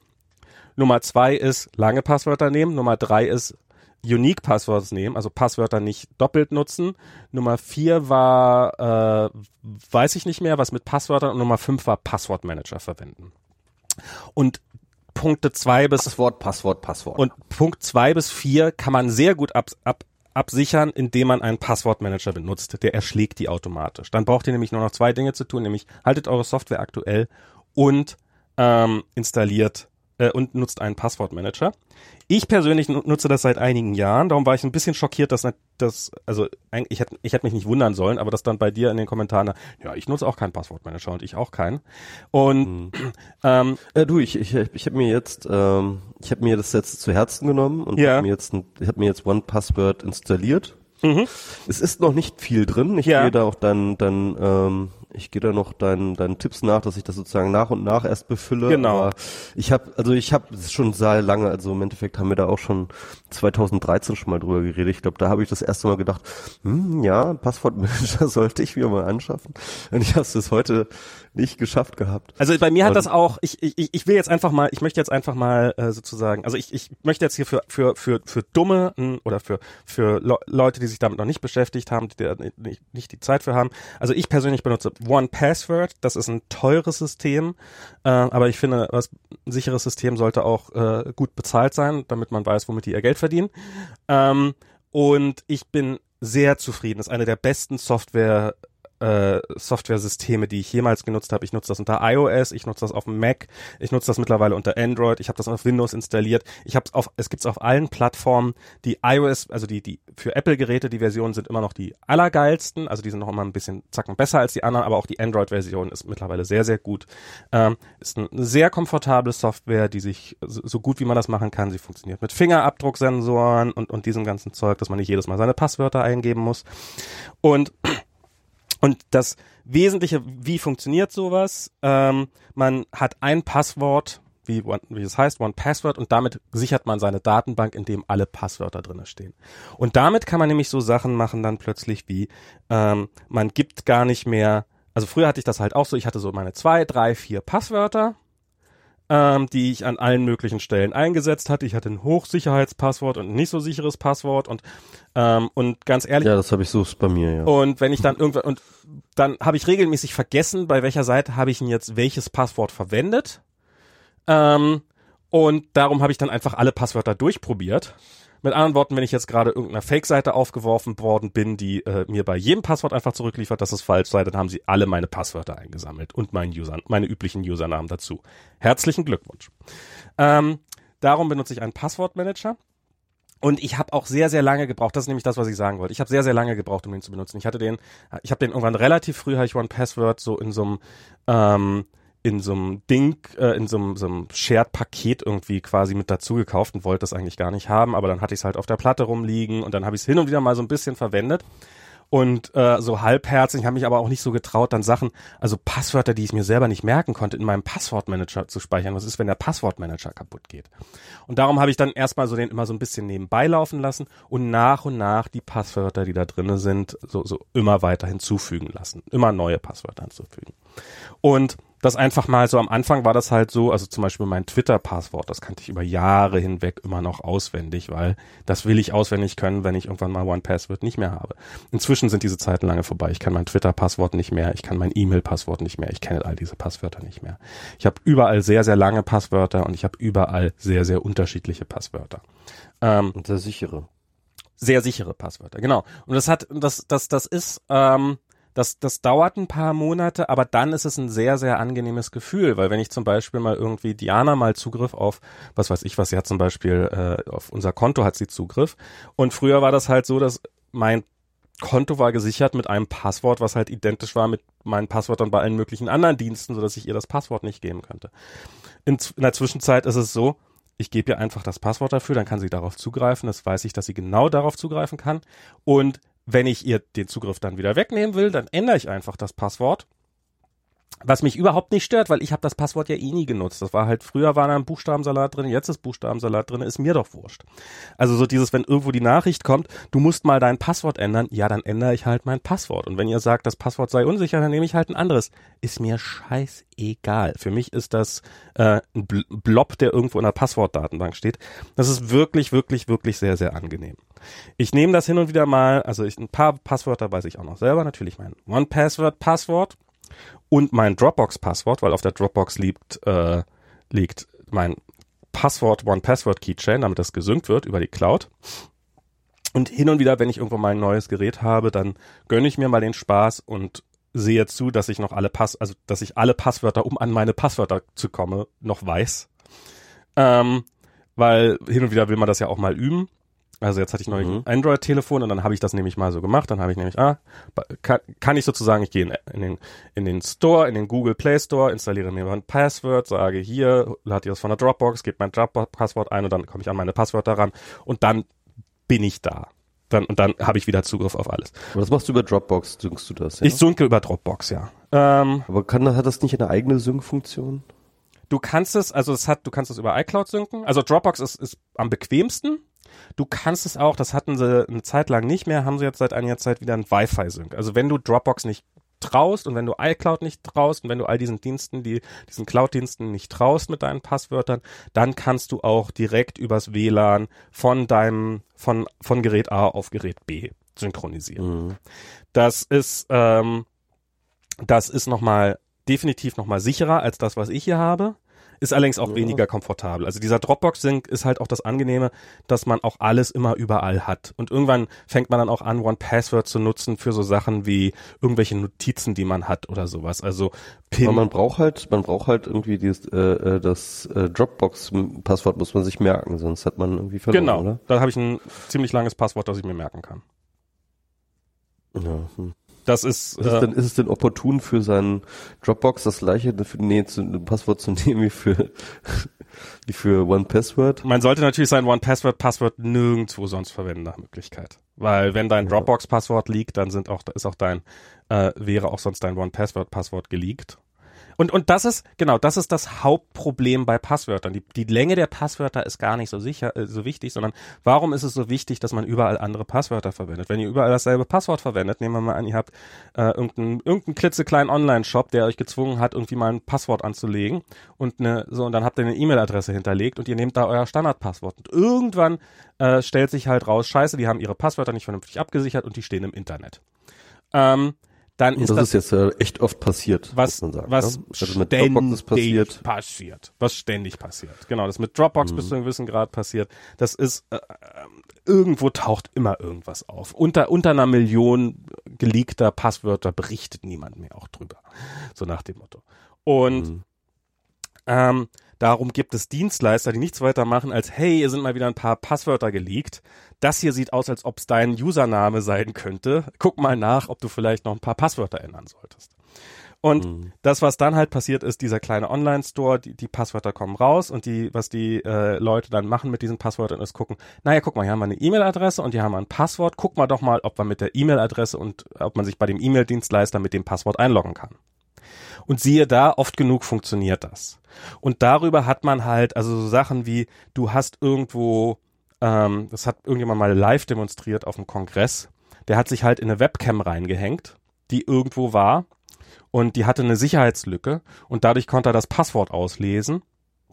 Und das war dann eben, ähm, ich weiß nicht mehr, welches Passwort, dann hat er halt geguckt und die Webcam konnte auch automatisch Fotos machen, die es an eine E-Mail-Adresse geguckt hat und dann hat er halt einfach nachgeguckt, kann ich mich denn mit diesem, mit dieser E-Mail-Adresse und dem dazugehörigen Passwort auch vielleicht bei dem Webprovider einloggen. Und schon bin ich in deinen E-Mails drinne und, und von so kann ich mich immer weiterhangeln. Und das ist der Ja, Grund. E-Mail ist halt vor allem echt äh, so ein bisschen das Spider in the Web. Ne? Also wenn du im E-Mail-Konto bist, dann kannst du dir halt überall äh, Passwort resetten drücken, ne? Mhm. bei den ganzen Diensten und kriegst dann halt und kriegst dann halt immer die ganzen Reset-Links und äh, damit äh, bist du eigentlich in allem drin. Genau, darum ist es immer wichtig, dass, dass, dass der E-Mail-Account ganz, ganz besonders sicher ist. Also das ist fast, fast jetzt äh, eben äh, eurem, neben eurem One-Password-Passwort der, das, das Wichtigste überhaupt. Vielleicht sogar noch wichtiger als das One-Password-Passwort, wegen besagter Problematik.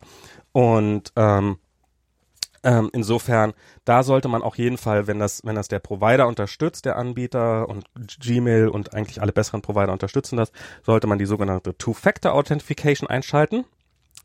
Das ist nämlich die, dass man zusätzlich zu, also man braucht sein Passwort und dann kriegt man nochmal entweder per SMS, das ist nicht so sicher, oder halt irgendwie mit so einem Keylogger kriegt man einen ähm, meistens sechsstelligen Zahlencode, äh, muss man dann noch zusätzlich eingeben, der sich alle paar Sekunden ändert.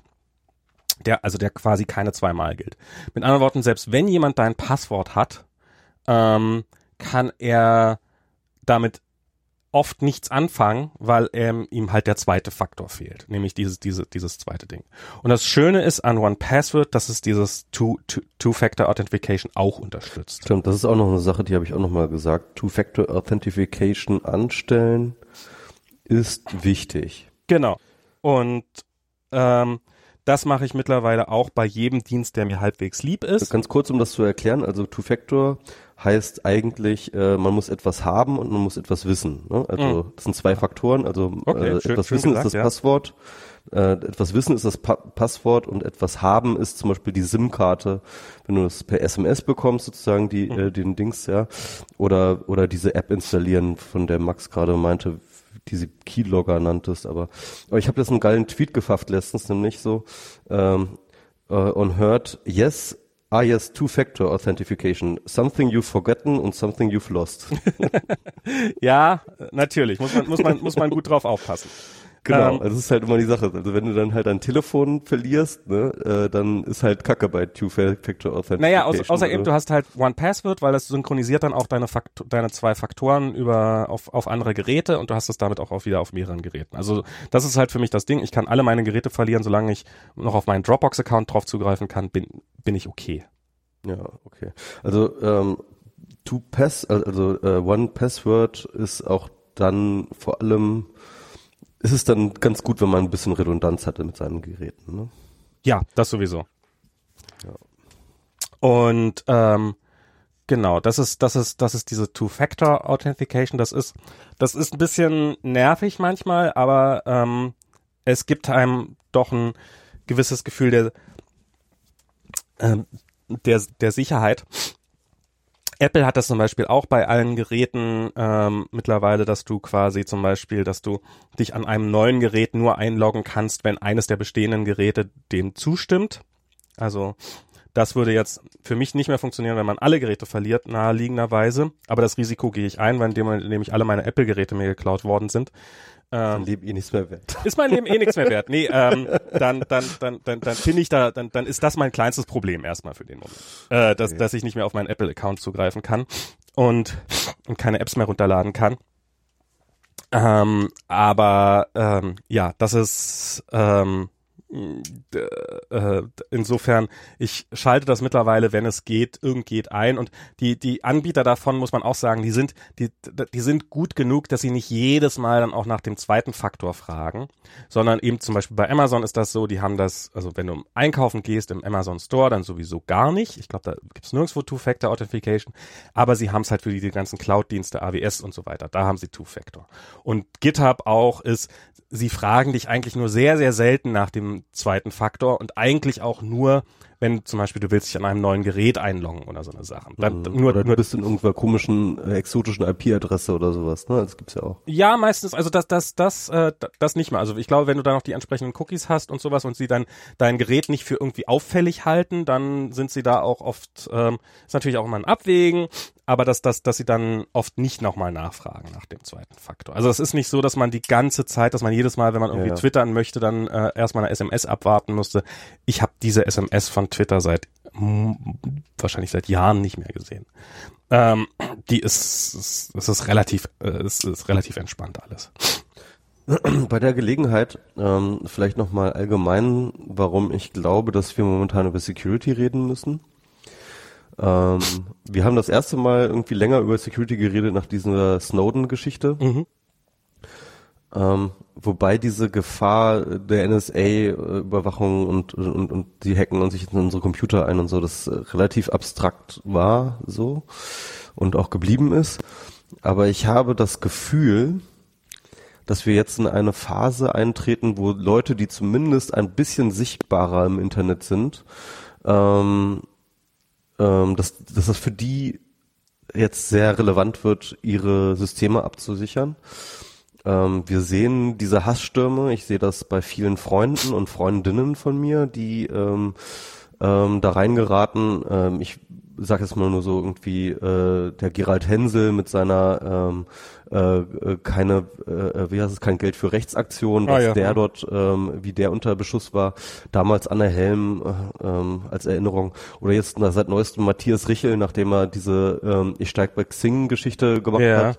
Ähm, der hat auch, also du bist halt, das kann dir sehr schnell passieren, als, sag ich mal, im Internet einigermaßen auffällige Person, dass du einem wahnsinnigen Hasssturm ausgesetzt bist. Mhm. Das ist erst einmal nur ein Shitstorm, das ist erst einmal ähm, in, Klamm, in Anführungsstrichen nur, keine Ahnung, Beleidigungen und Morddrohungen und so, ja. Ähm, es ist aber ähm, mit zu, es ist dabei zunehmend auch eine Gefahr, dass Leute, die sich ein bisschen besser auskennen, die vielleicht ein paar Hacking-Fähigkeiten haben, versuchen, in deine Accounts einzudringen und so weiter und so fort. Auch das gibt es, ja, auch das gibt es in Deutschland, in den USA schon viel länger. Das heißt also, ähm, wenn du in so einen Sturm, in so ein Auge des Orkans kommst und das als meinungsstarke Persönlichkeit im Internet, und das bin ich ganz offensichtlich, das ist Max manchmal auch, das sind viele vielleicht von unseren Hörern und Hörerinnen, ähm, dann ähm, wird plötzlich diese Security-Geschichte von einer abstrakten Sache zu einem echten Threat-Model, ja, also zu einem echten Gefahrenmodell.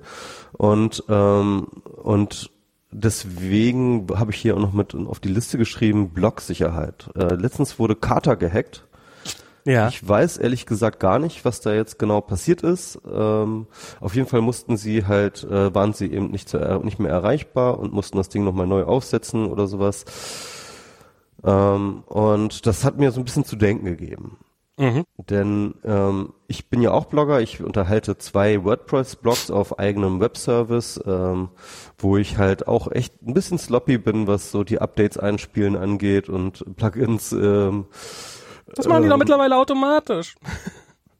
Äh, warte mal, hab ich, ja, theoretisch ja, äh, praktisch irgendwie nicht, aber egal.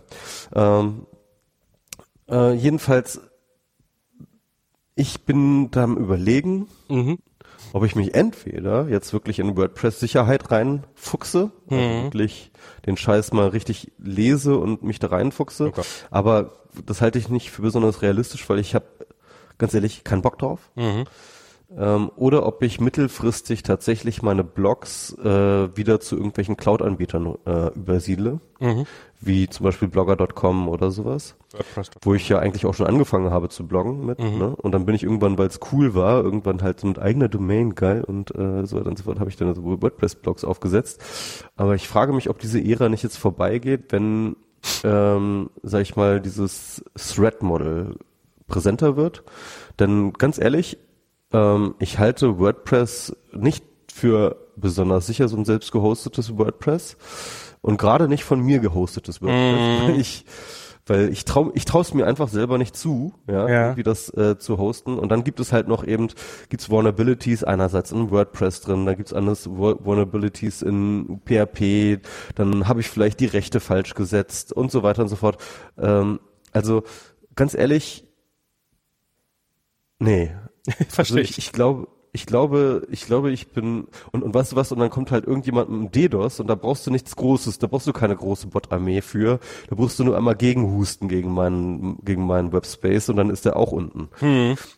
Also äh, ich, ich frage mich, äh, ob das äh, ob das noch weiterhin eine gute Idee ist, selbst gehosteten Kram zu äh, selbst selbst gehostete Blogs zu zu machen.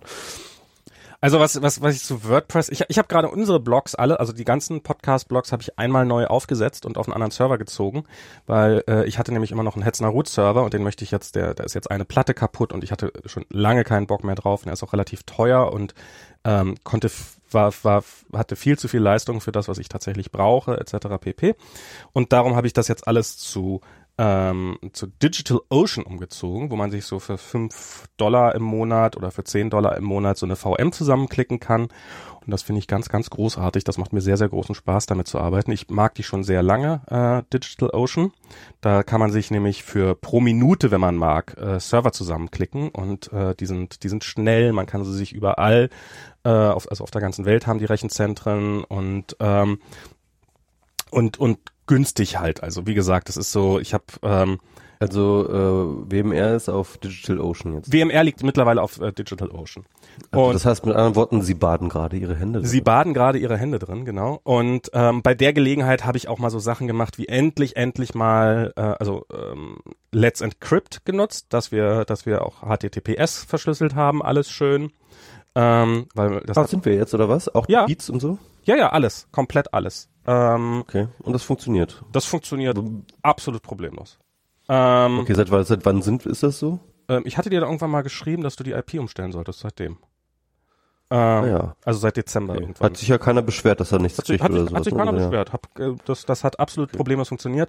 Let's Encrypt hatten ich habe mich irgendwann schon mal, ich glaube, bei Nerds FM lautstark über Let's Encrypt beschwert, damals, als sie noch in der Beta-Phase waren. Da war das alles ein bisschen kompliziert und sowas ist mittlerweile alles sehr, sehr einfach. Ich habe einen Cronjob laufen, der, die, also was das Problem halt bei Let's Encrypt ist, die Zertifikate sind nur irgendwie drei Monate gültig. Normale sind ja, irgendwie ein oder zwei Jahre. Und du kannst mittlerweile einen Cronjob einrichten, der einfach hin und der einfach einmal täglich nachguckt. Sind meine Zertifikate, sollte ich die mal langsam aktualisieren und der dann automatisch die Zertifikate aktualisiert, wenn es notwendig ist und so eine Sachen. Das funktioniert alles ganz fantastisch. Ich, was ich auch immer als allererstes mache bei so, so Servern ist, einmal pro Stunde wird das gesamte System automatisch aktualisiert. Alles, was an Updates da ist, wird automatisch aktualisiert. Weil das führt nämlich dazu, dass ähm, im Zweifelsfall ist es mir nämlich lieber, dass, dass, dass irgendwie ein Update meinen Server zerschießt, ähm, als dass ich unbemerkt irgendwie äh, mehrere Wochen lang, weil ich oder Monate sogar, weil ich nicht dazu komme, den Server zu aktualisieren, ähm, äh, irgendeine Sicherheitslücke fahre und von der ich nichts weiß. Und ähm, ich hatte nie Probleme damit. Ich habe noch nie in meinem Leben irgendwie mir durch so ein Update was zerschossen, muss ich sagen. Also ich habe wirklich. Und da läuft jetzt. Toi, toi, toi. Toi, toi, toi, klar. Da läuft ein WordPress drauf. WordPress aktualisiert sich eigentlich seit einigen Versionen sehr, sehr gut selber. Das funktioniert echt klasse. Ähm, ich weiß nicht, welche Magic sie da machen, aber das ist echt gut. Also teilweise, an manchen Tagen ist es so, ich krieg, hab morgens eine Mail im Postfach so, hey, dein WordPress, äh, ich hab äh, das WordPress auf deinem Blog, ich habe mich mal wieder aktualisiert, das ist die neue Version. Das machen sie nicht immer. Ich glaube, das machen sie nur, wenn es wirklich sicherheitsrelevant ist. Aber ansonsten sehe ich da halt diesen Button, der mir sagt, aktualisier doch mal bitte und dann klicke ich da einmal drauf und dann ist alles aktuell auf dem aktuellen Stand. Ähm, was ich zu WordPress-Sicherheit noch sagen möchte, ich glaube, WordPress selber ist mir nichts bekannt, dass das so extrem unsicher sei. Ich glaube jetzt nicht, dass es, dass, dass, dass, dass, sie der beste Laden sind auf dem Planeten, aber ich glaube, sie haben da massiv dazugelernt. Was bei WordPress das große Problem sind, sind die Plugins. Mhm. Und noch viel, viel, viel, viel, viel, viel, viel schlimmer, weil man nicht mit rechnet, Themes. Also diese ganzen Themes, mit denen man mhm. sich die, mhm. das WordPress schön macht. Weil so ein WordPress-Theme ist eigentlich nichts anderes als ein WordPress-Plugin. Das kann beliebige Sachen machen. Und so, ähm, es gibt halt die offiziellen WordPress-Webseiten sozusagen, wo man sich Themes runterladen kann. Ich hoffe mal, dass die alle okay sind. Aber es gibt halt tausende von irgendwelchen, ähm, von irgendwelchen Theme-Webseiten, wo man sich halt äh, kostenlos Themes runterladen kann und das wimmelt vor.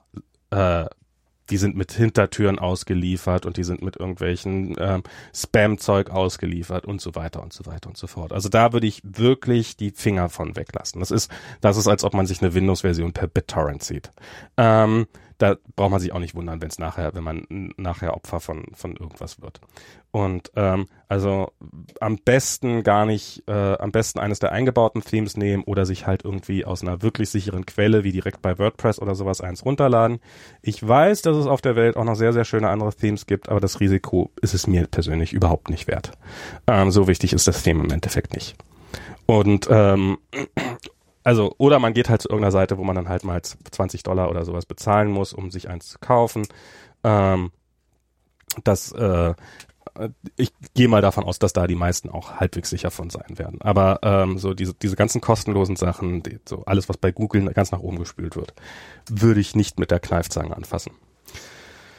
Ja, das ist so das, was ich zum. Aber ich hätte auch gerne, ich hätte mehr Sicherheit gerne für unsere, für die, für die Blogs. Also das mit dem HTTPS ist jetzt, finde ich jetzt sehr angenehm, weil Safari hat auch angefangen, wenn man Kommentare irgendwie bei uns dann posten wollte, hat Safari auch eine Meldung gezeigt, so, ah, das geht hier gar nicht über HTTPS, willst du es wirklich ab, äh, abschicken, die, diese Nachricht, die ist ja gar nicht verschlüsselt und sowas. Und ich war immer so, ja, ja, ja, ich muss das mal machen und jetzt, jetzt funktioniert's. Ist, äh, ist sehr schön. Man muss schon echt sagen, also ähm, ich war da ja auch ein bisschen skeptisch, aber ähm, wenn Edward Snowden irgendetwas bewirkt hat, ja, Ja. dann nicht im politischen Bereich, wie er glaube ich gehofft hat, sondern aber halt äh, in Sachen Encryption und Security hat sich wahnsinnig viel getan. Mhm. Also es gibt praktisch überhaupt gar keinen Service mehr, der nicht irgendwie per HTTP nun und au- ausschließlich über HTTPS äh, b- äh, benutzbar ist, ja. Mhm. Und ähm, äh, eben äh, solche Sachen wie WhatsApp halt eine Milliarde Leute mal eben äh, Ende zu Ende verschlüsseln, ja. Mhm. Also das wären, das sind Sachen, die vorher überhaupt nicht denkbar gewesen wären. Und ähm, und äh, ich glaube, was so Google geschrieben haben, was sie dort alles an interner Security auch hochgefahren haben, seit sie gew gewusst haben, dass da irgendwie die NSA sich reingehackt hat. Also das ist, glaube ich, auch massiv, ja. Ich glaube, insgesamt äh, hat das die gesamte weltweite IT-Security wahnsinnig gehärtet Also ich habe mal im Vergleich zu vorher. Ich habe auf äh, ein Apple-Mitarbeiter hat auf einer Black Hat-Konferenz gesprochen, Auch, auch Apple, auch Apple hat ja auch mega viel investiert in Sachen wie die, wie die deine Backups mittlerweile absichern und sowas.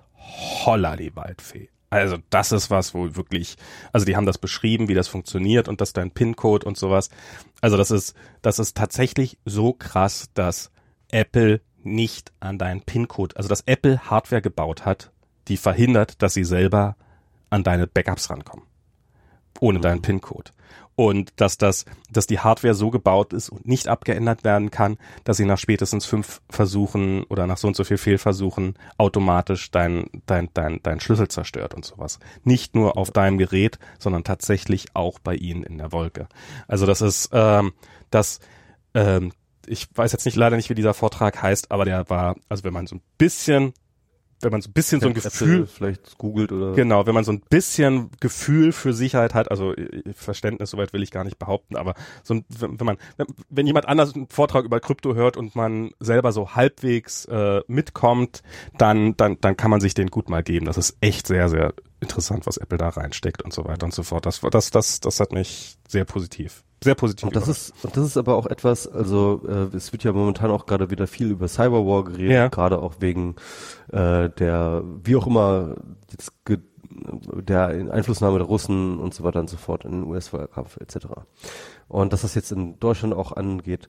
Ich glaube ja, dass der Cyberwar nur einfach, weil es geht, kein Cyberwar sein wird von Staaten, sondern ähm, jedenfalls nicht ausschließlich von Staaten, sondern dass halt extrem viele ähm, Actor, also Non-State Actor und äh, sonstige Entitäten da mitspielen, also was ja schon der Fall ist. Ne? Also kriminelle Hackergruppen, die aus kommerziellen Interesse sind, irgendwelche Script-Kiddies, äh, irgendwelche sonstigen Leute. Im Endeffekt ähm, herrscht dort die ganze Zeit schon ein Krieg, aber es ist halt kein Krieg, sondern es ist ein Bürgerkrieg im Endeffekt. Ja, also Cyberwar ist ein Cyberwar wird ein Bürgerkrieg werden oder ist ein Bürgerkrieg. Ja, und ähm, Wobei die, äh, sag ich mal, ähm, äh, die, die, die State Actors sind halt einfach nur die größten Player da drin, ja, mit den meisten Ressourcen. Wobei Na, die in Ressourcen erster Linie finanziell, die können sie halt verteilen. Also sie, sie, sie können dieses Ökosystem am Leben erhalten, indem sie hin und wieder mal ein bisschen Geld reinpushen und sich halt die Informationen, die sie brauchen oder die, die, die, die sie, sie kaufen sich ihre Armeen, wie sie sie gerade brauchen. Genau, genau. Aber auf jeden Fall, ähm, auf jeden Fall sind es nur, aber man braucht ja einfach nicht viele Ressourcen, um da mitzuspielen. Man muss halt ein bisschen was wissen. Hängt immer davon man ab, braucht was einen man- Rechner, der am Internet hängt und dann kann man halt schon eine ganze Menge machen. Das stimmt. Und das ist der Punkt, ähm, wo ich dann denke, ähm, die See da draußen wird rauer, ja, die mhm. wird rauer, auch gerade bei dem aufgeheizten Klima. Und ich glaube, ein Hacker, der irgendwie ähm, so aufgepeitscht ist, wie das irgendwie so normaler PGDist ist in, in den Facebook-Kommentaren, ja, der ist auch ordentlich motiviert, ja, irgendwie in dein System reinzukommen. Und äh, der braucht auch keine große Bezahlung dafür. Ja, der braucht auch keinen Auftrag von irgendeinem Government, um dich zu hacken oder sowas, sondern das macht er einfach, weil er halt, weil, weil du halt was Falsches im Internet geschrieben hast, sag ich mal, ja. Und ähm, und, äh, und, und ich glaube, äh, das ist das, wo, wo wir hingleiten und immer mehr hingleiten. Und ich glaube, dass es, ähm, dass es dahin gehen wird, dass wir alle ähm, irgendwann Zufluchtsort finden müssen. Also das Paradebeispiel ist ja dieser Brian Krebs, der äh, Security, mhm. äh, Krebs und Security gemacht hat und dann in diesen schon schon immer irgendwie mit äh, DDoS-Angriffen ähm, bombardiert wurde und deswegen schon bei Akamai gehostet war. Und bis Akamai ihn halt gedroppt hat und er dann irgendwie zu Google Shield gegangen ist, ja. Und so wird es uns allen gehen und so wird es sogar Staaten gehen, das habe ich glaube ich im letzten Podcast schon gesagt, sogar Staaten gehen, dass die alle irgendwann zu den großen, ähm, zu den großen Plattformbetreibern gehen werden, um sich dort äh, sozusagen unter, unter die Security-Haube zu begeben.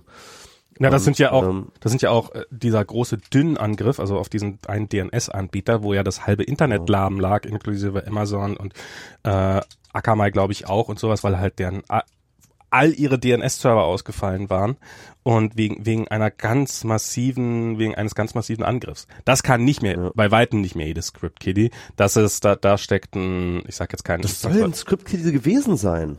Das soll ein Script-Kitty gewesen sein. Also da habe ich bisher noch nichts. Also da, das ist sowas, wo ich, wo ich, äh, da möchte ich jemanden hören, der, äh, also da möchte ich mehr. Ja, aber ich habe, ich habe da, also ich habe da, ich habe da tatsächlich äh, ähm, irgendjemand, ich, ich, ich habe, ich habe vergessen, wo ich das gefunden habe, aber, irgendeine Nachricht gab es dort, die gesagt haben, ja, das war so ein Script-Kitty.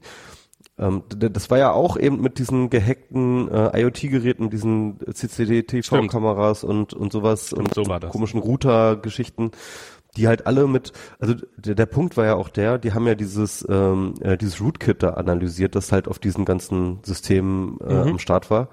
Und ich sag mal so, diese Systeme waren halt alle irgendwie ein total Billo-OS, ja. Das mhm. war so ein total offenes Billo-OS, das tausende von, von, ähm, von IoT-Geräten hatte und die ähm, und, und, und das Rootkit, das das angegriffen hat, war super billig. Das war wirklich, das war Script-Kiddie-Niveau. Also das war, da waren auch Fehler drin, also Programmierfehler, die wirklich haarsträubend waren, äh, hat aber trotzdem irgendwie mit Ach und Krach funktioniert. Mhm. Und das heißt mit anderen Worten, das war gar keine sophisticated äh, äh, Angriff, sondern es war einfach irgendwie ein Rootkit, das sich mhm. sehr erfolgreich durch die schlechte Security hat äh, mhm. verbreiten können. Und auf einmal standen halt irgendwelchen äh, Holler die Holler die Hos irgendwie plötzlich äh, Armee, Bot-Armeen zur Verfügung, die noch keine Welt gesehen hatte. Ja, also das ist, das, wo, wo ich jetzt immer sage, naja, blo, bloß weil du jetzt nicht den super sophisticateden Zero Day brauchst, um das zu machen, heißt das ja nicht, dass das nicht trotzdem von einem Profi gebaut worden ist. Also wenn, wenn es, wenn es das tut, dann schreiben, also ich, ich habe den Code von Profis gesehen und äh, gelegen und, und gerade so Hacker, die, die, die, die, äh, die, die ja tendenziell eher Wegwerfcode schreiben, ähm, da ist das jetzt nicht wirklich weit weg von einem Script Kiddies oftmals. Also das ist ähm, insofern bloß bloß weil Fehler im Code sind, äh, sage ich nicht, dass das automatisch ein Script Kiddie war. Ich weiß, ich habe es jetzt auch nicht selber ja, analysiert, das waren halt so die die Einschätzungen von anderen. Mhm. Aber auf jeden Fall war das das das war eine, eine sauspannende Sache. Es gab ja auch noch in Deutschland gab es ja auch noch diesen wunderbaren Fall, wo wo das halbe Telekom-Netz ja plötzlich an einem Wochenende mal ausgefallen war äh, weil auch äh, äh, irgendein Rootkit auf äh, Speedport DSL-Routern äh, äh, freigelaufen war, weil die Telekom halt irgendwann mal entschieden hat, ach, diese Sicherheitslücke, von der wir da mitbekommen haben, die, die betrifft, ach, das, was ist denn das, äh, die aktualisieren wir mal nicht, da so viel Arbeit machen wir da nicht mal rein.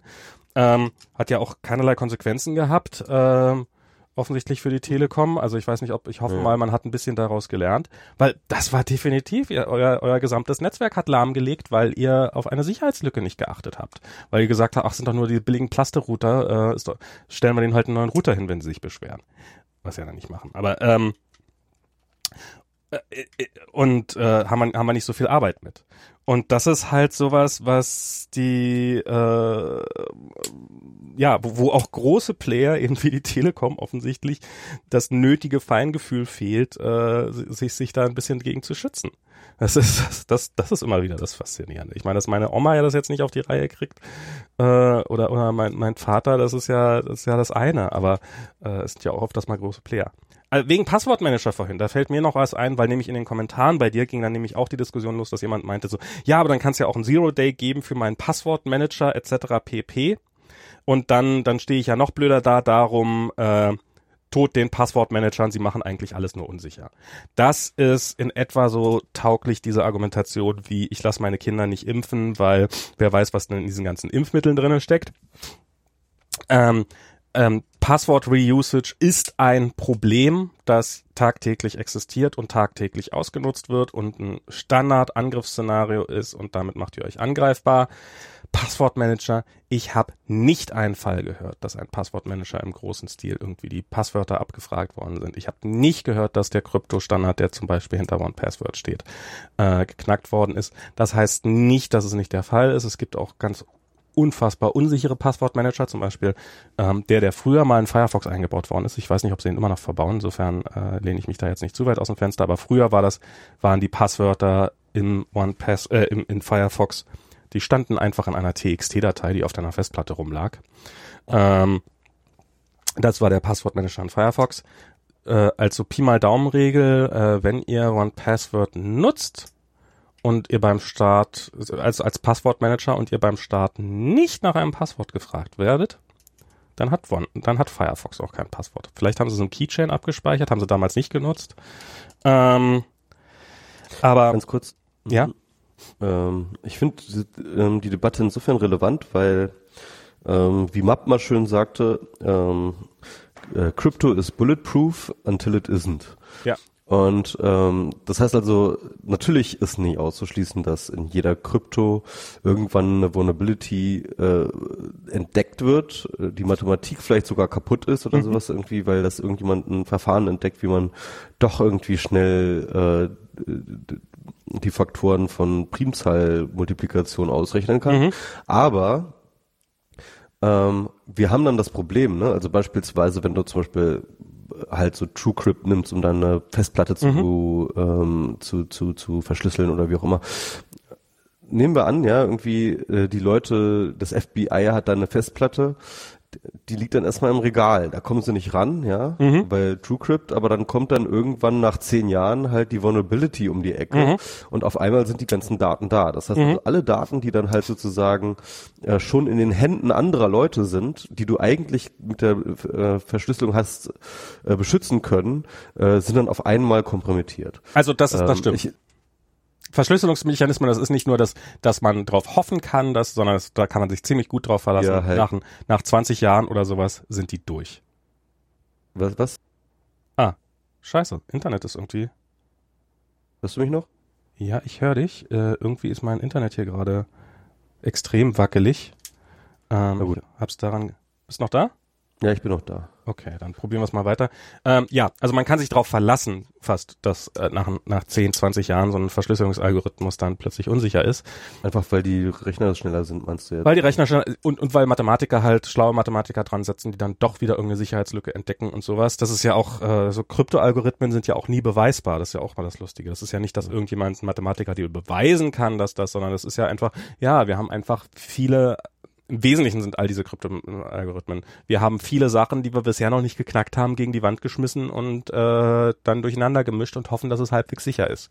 Und was dann auch dazu führt, dass wenn sie dann geknackt werden, meistens, also es ist eigentlich nie so, dass von 0 auf 100 sozusagen, dass bis jetzt war es sicher und jetzt ist es, jetzt ist es, äh, jetzt kann es jeder zu, drauf zugreifen, sondern eigentlich ist es immer so, dass ja vorher hätte man halt äh, 100 Millionen Jahre rechnen müssen, um ums zu knacken. Wir haben es jetzt um den äh, Faktor 100 äh, unsicherer gemacht, das ganze System.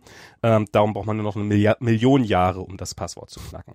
Ähm, eine Million Jahre. Naja, Gott, ich muss mich darauf vorbereiten. Was dann halt, wenn wenn man dann sagt, wenn wenn man wenn die ja, Computer weiterhin exponentiell schneller werden und wenn man dann sagt, okay, ich kann mir auch mal eben ähm, bei Amazon für ein paar Stunden 100.000 Rechner zusammenklicken ähm, und und so dann also dass es dann plötzlich realistisch wird. Also das ist eigentlich der Punkt, auf den alle immer nur warten, dass ein Angriffsszenario realistisch wird. Das heißt dann aber immer noch nicht, dass deine Festplatte, also erstmal muss dann muss dann jemand deine Festplatte schon mal rumliegen haben oder deine Daten rumliegen haben irgendwo und dann müssen die auch noch entscheiden, so diesen Rechenaufwand, den es mit sehr hoher Wahrscheinlichkeit immer noch bedeutet, ist es auch wert. Und ähm, das ist was ganz anderes als, hey, guck mal, hier ist dein Passwort geleakt, ich probiere mal aus, ob das auch bei Flickr funktioniert oder bei Twitter oder weiß der Teufel was wo.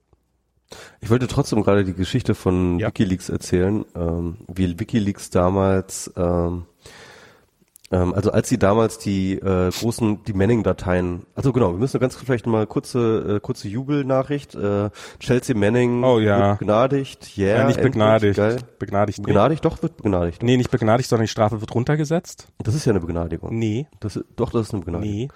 Doch. Nein. Natürlich ist eine Begnadigung. Nein, es kann keine, immer, es, es gibt, es doch gibt zwei, eine Begnadigung der meisten, der meisten Fälle, denen sie angeklagt ist. Nein, nein, nein, nein, nein, nein, nein. Es ist, es ist einfach so, ihre Strafe wird runtergesetzt. Es ja gibt, klar, aber es, es ist eine Begnadigung. Nein, nein, nein. Es gibt, Ach, es, doch, das es ist es ist ein expliziter Unterschied. Obama hat irgendwie 60 Leute hat er begnadigt und 250 Leute hat er die Strafe runtergesetzt. Chelsea Manning ist eine davon. Ähm, darum bleibt sie auch noch bis Mai, muss jetzt noch im Knast bleiben, zum einen. Und zum zweiten wird sie halt eine Vorstrafe behalten, weil es ist einfach nur ihre Strafe verkürzt worden. Begnadigung hieße, dass sozusagen wir haben dich zu Unrecht ein, wir haben dich zu Unrecht verurteilt. Ähm, yeah. Du bist, du bist doch, doch, doch, doch, doch. Unrecht, das ist ja, ja. Das ist, das ist übrigens auch die Variante, auf die sich jetzt äh, Assange rausredet. Ähm, weil er hat halt, er hat ja gesagt, ja, wenn wenn äh, wenn Obama äh, äh Chelsea Manning begnadigt, dann gebe ich mich freiwillig in äh, amerikanische Gefangenschaft. Und ähm, jetzt hat halt äh, sein und jetzt sagen alle, guck mal hier und jetzt hat sein, sein Anwalt eine Nachricht verfasst, nämlich äh, wo drinnen steht, ja, aber äh, Chelsea Manning ist ja gar nicht begnadigt worden, sondern nur die Strafe runtergesetzt worden, das Strafmaß. Hm.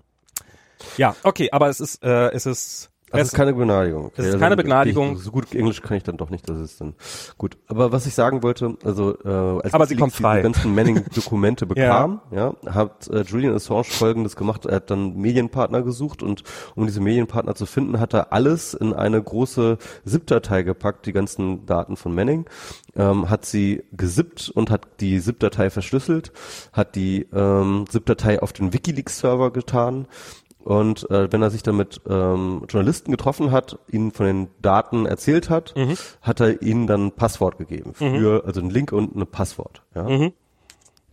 Und ähm, das Ganze war auf einem versteckten äh, äh, Verzeichnis, äh, so dass man das auch nicht sozusagen von außen sehen konnte. Ähm, auf jeden Fall ähm, ist er so rumgetourt und hat eben mit den Journalisten angebandelt. Und äh, wir, wir erinnern uns, dann gab es nach den Veröffentlichungen gab es dann eine ähm, äh, so eine Retaliation von der US-Regierung, wo sie äh, den ähm, DNS-Server von WikiLeaks, ähm, also den DNS-Betreiber von WikiLeaks ähm, aufgefordert haben, die Zusammenarbeit mit WikiLeaks aufzugeben. Ähm, könnt ihr euch vielleicht noch dran erinnern. Und dann war WikiLeaks down und dann gab es dann diesen großen Aufschrei, oh, und wir müssen das jetzt irgendwie ähm, alles kopieren. Also haben halt ganz viele äh, Leute, so Leute aus der Hacker-Szene und so, haben dann halt irgendwie einen WikiLeaks-Server gespiegelt. Ne? Mhm.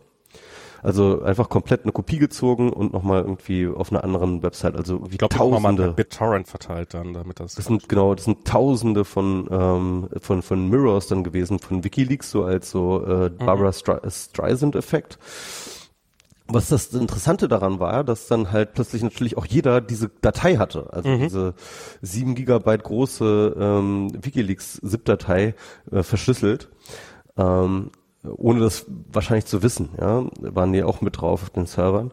Ähm, und dann passierte ja aber Folgendes, dass dann halt dieser ähm, Lai, dieser dieser Guardian-Journalist, der dann halt ähm, 2012 mit ähm, WikiLeaks, also der dann mit WikiLeaks zusammengearbeitet hat, dann ein Buch darüber gefasst hat, ja, also ein Buch über WikiLeaks ähm, und die Zusammenarbeit mit denen.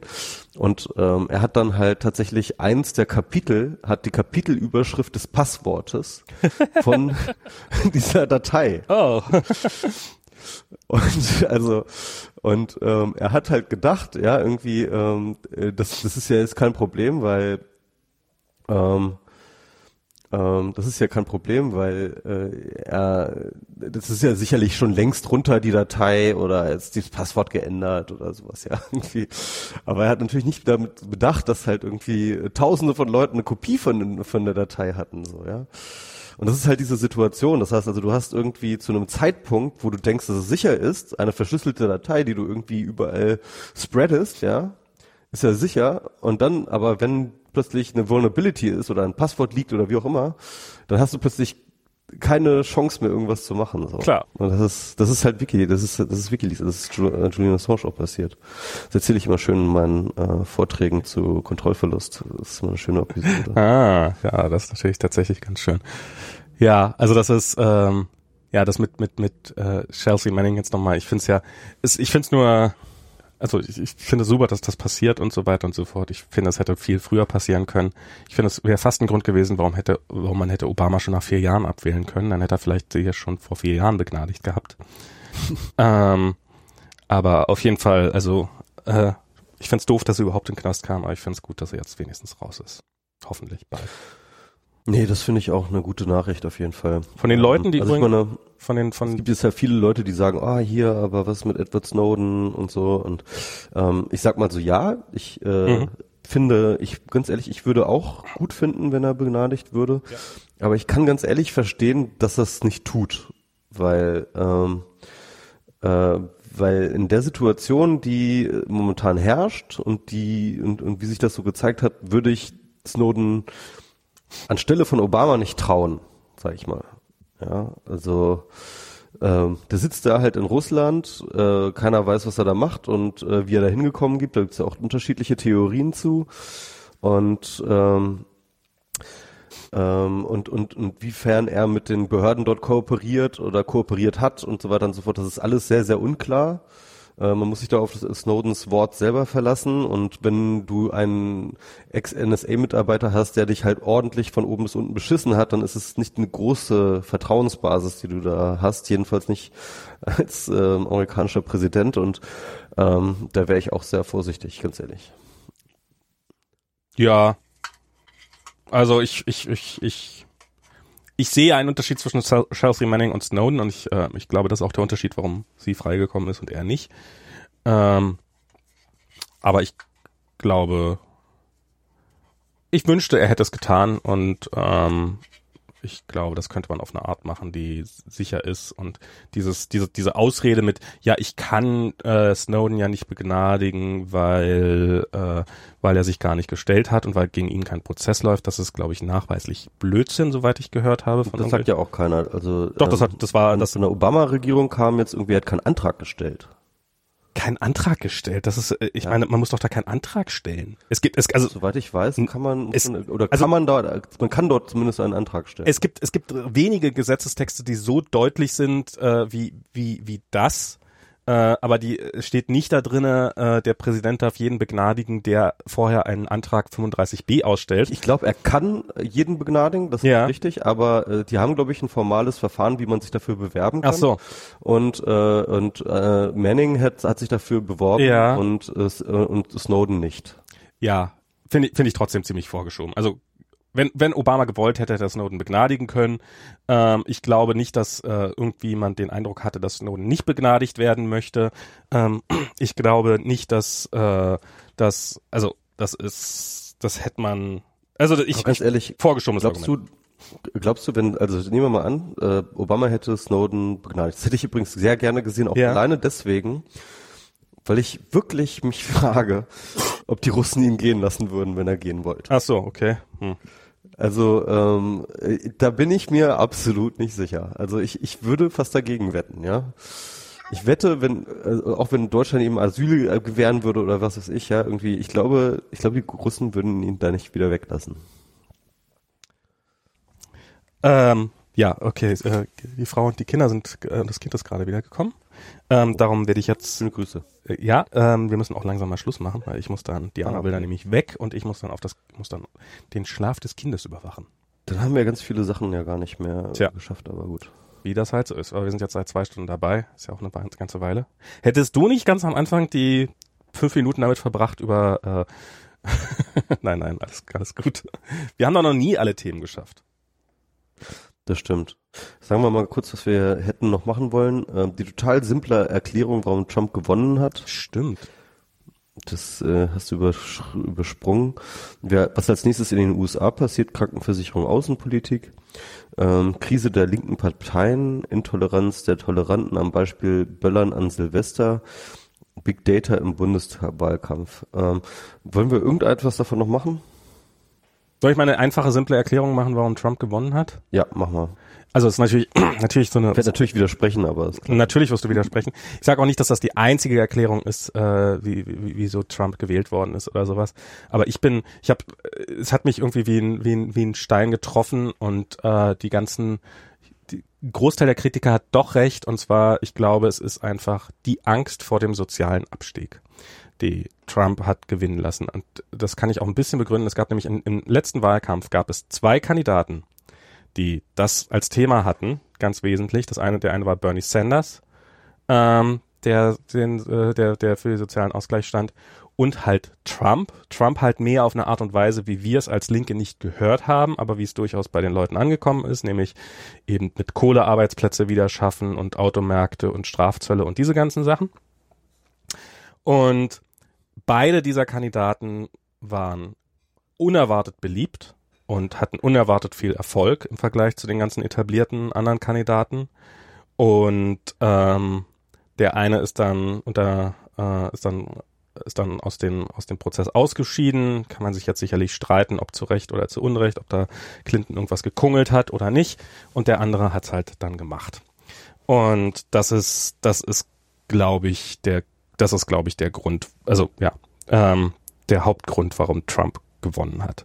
Ich habe nämlich mittlerweile einige Interviews auch gelesen, dass auch gerade in Regionen, in denen zum Beispiel Kohle abgebaut wird hier in den USA, Leute, die seit Jahrzehnten Demokraten gewählt haben, die Obama gewählt haben, bei denen es jetzt wirklich schwer vorzustellen ist, dass die über Nacht zu äh, erklärten Rassisten geworden sind, dass die sagen, ich lehne zwar alles ab, was äh, Trump sagt und wofür er steht, aber er hat gesagt, er gibt er sorgt dafür, dass die Kohlearbeitsplätze nicht wegfallen und ich brauche diesen Arbeitsplatz, weil ansonsten bin ich arbeitslos.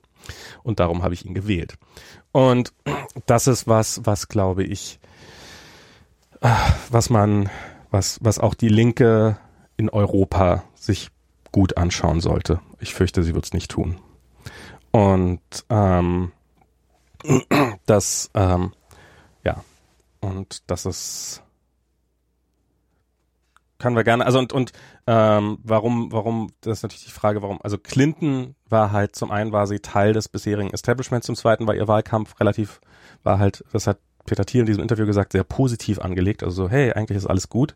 Und das halt in, in einer Zeit, wo relativ viele Leute das Gefühl haben, dass nicht alles gut ist, auch wenn es der Wirtschaft gut geht und so weiter und so fort, dass, dass es ihnen persönlich halt nicht gut geht und dass sie selber Angst vor dem Abstieg haben.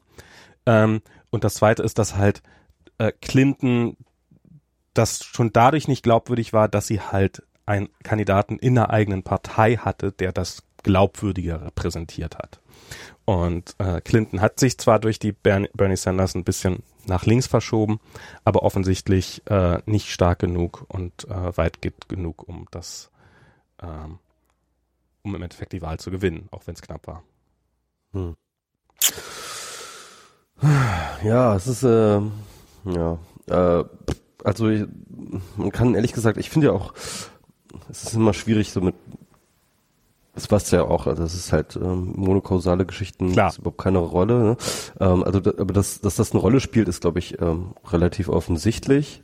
Will ich überhaupt nicht sagen. Es gab so viele Faktoren ähm, am Ende des Tages, wo es dann so schief gegangen ist, ja. Ähm, hat natürlich jeder eine Theorie und ich glaube, jede Theorie ist auch irgendwie richtig, ja, und äh, hat auch mit dazu beigetragen. Und gerade bei so einem knappen Ausgang ähm, äh, gibt es auch äh, praktisch, äh, hat jedes Fünkchen auch tatsächlich entscheidend beigetragen. Mhm. Ne? Also das ist eben immer der Punkt. Naja, aber ich glaube, das ist Ach, auch was für die äh, nächsten Wahlen in Deutschland. Also ich, ich weiß nicht, also ich meine, die, die AfD, äh, gerade jetzt mit Höcke, da ist ja jetzt äh, wirklich langsam schwer zu argumentieren, dass das nicht einfach Nazis sind.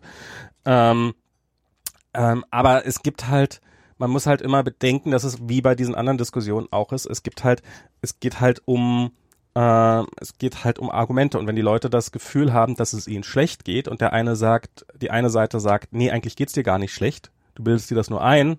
Und die andere Seite sagt, ja, es geht hier schlecht wegen der ganzen Ausländer. Dann sind halt die Leute offensichtlich dazu geneigt, den Leuten zu glauben, die sagen, es sind die Ausländer.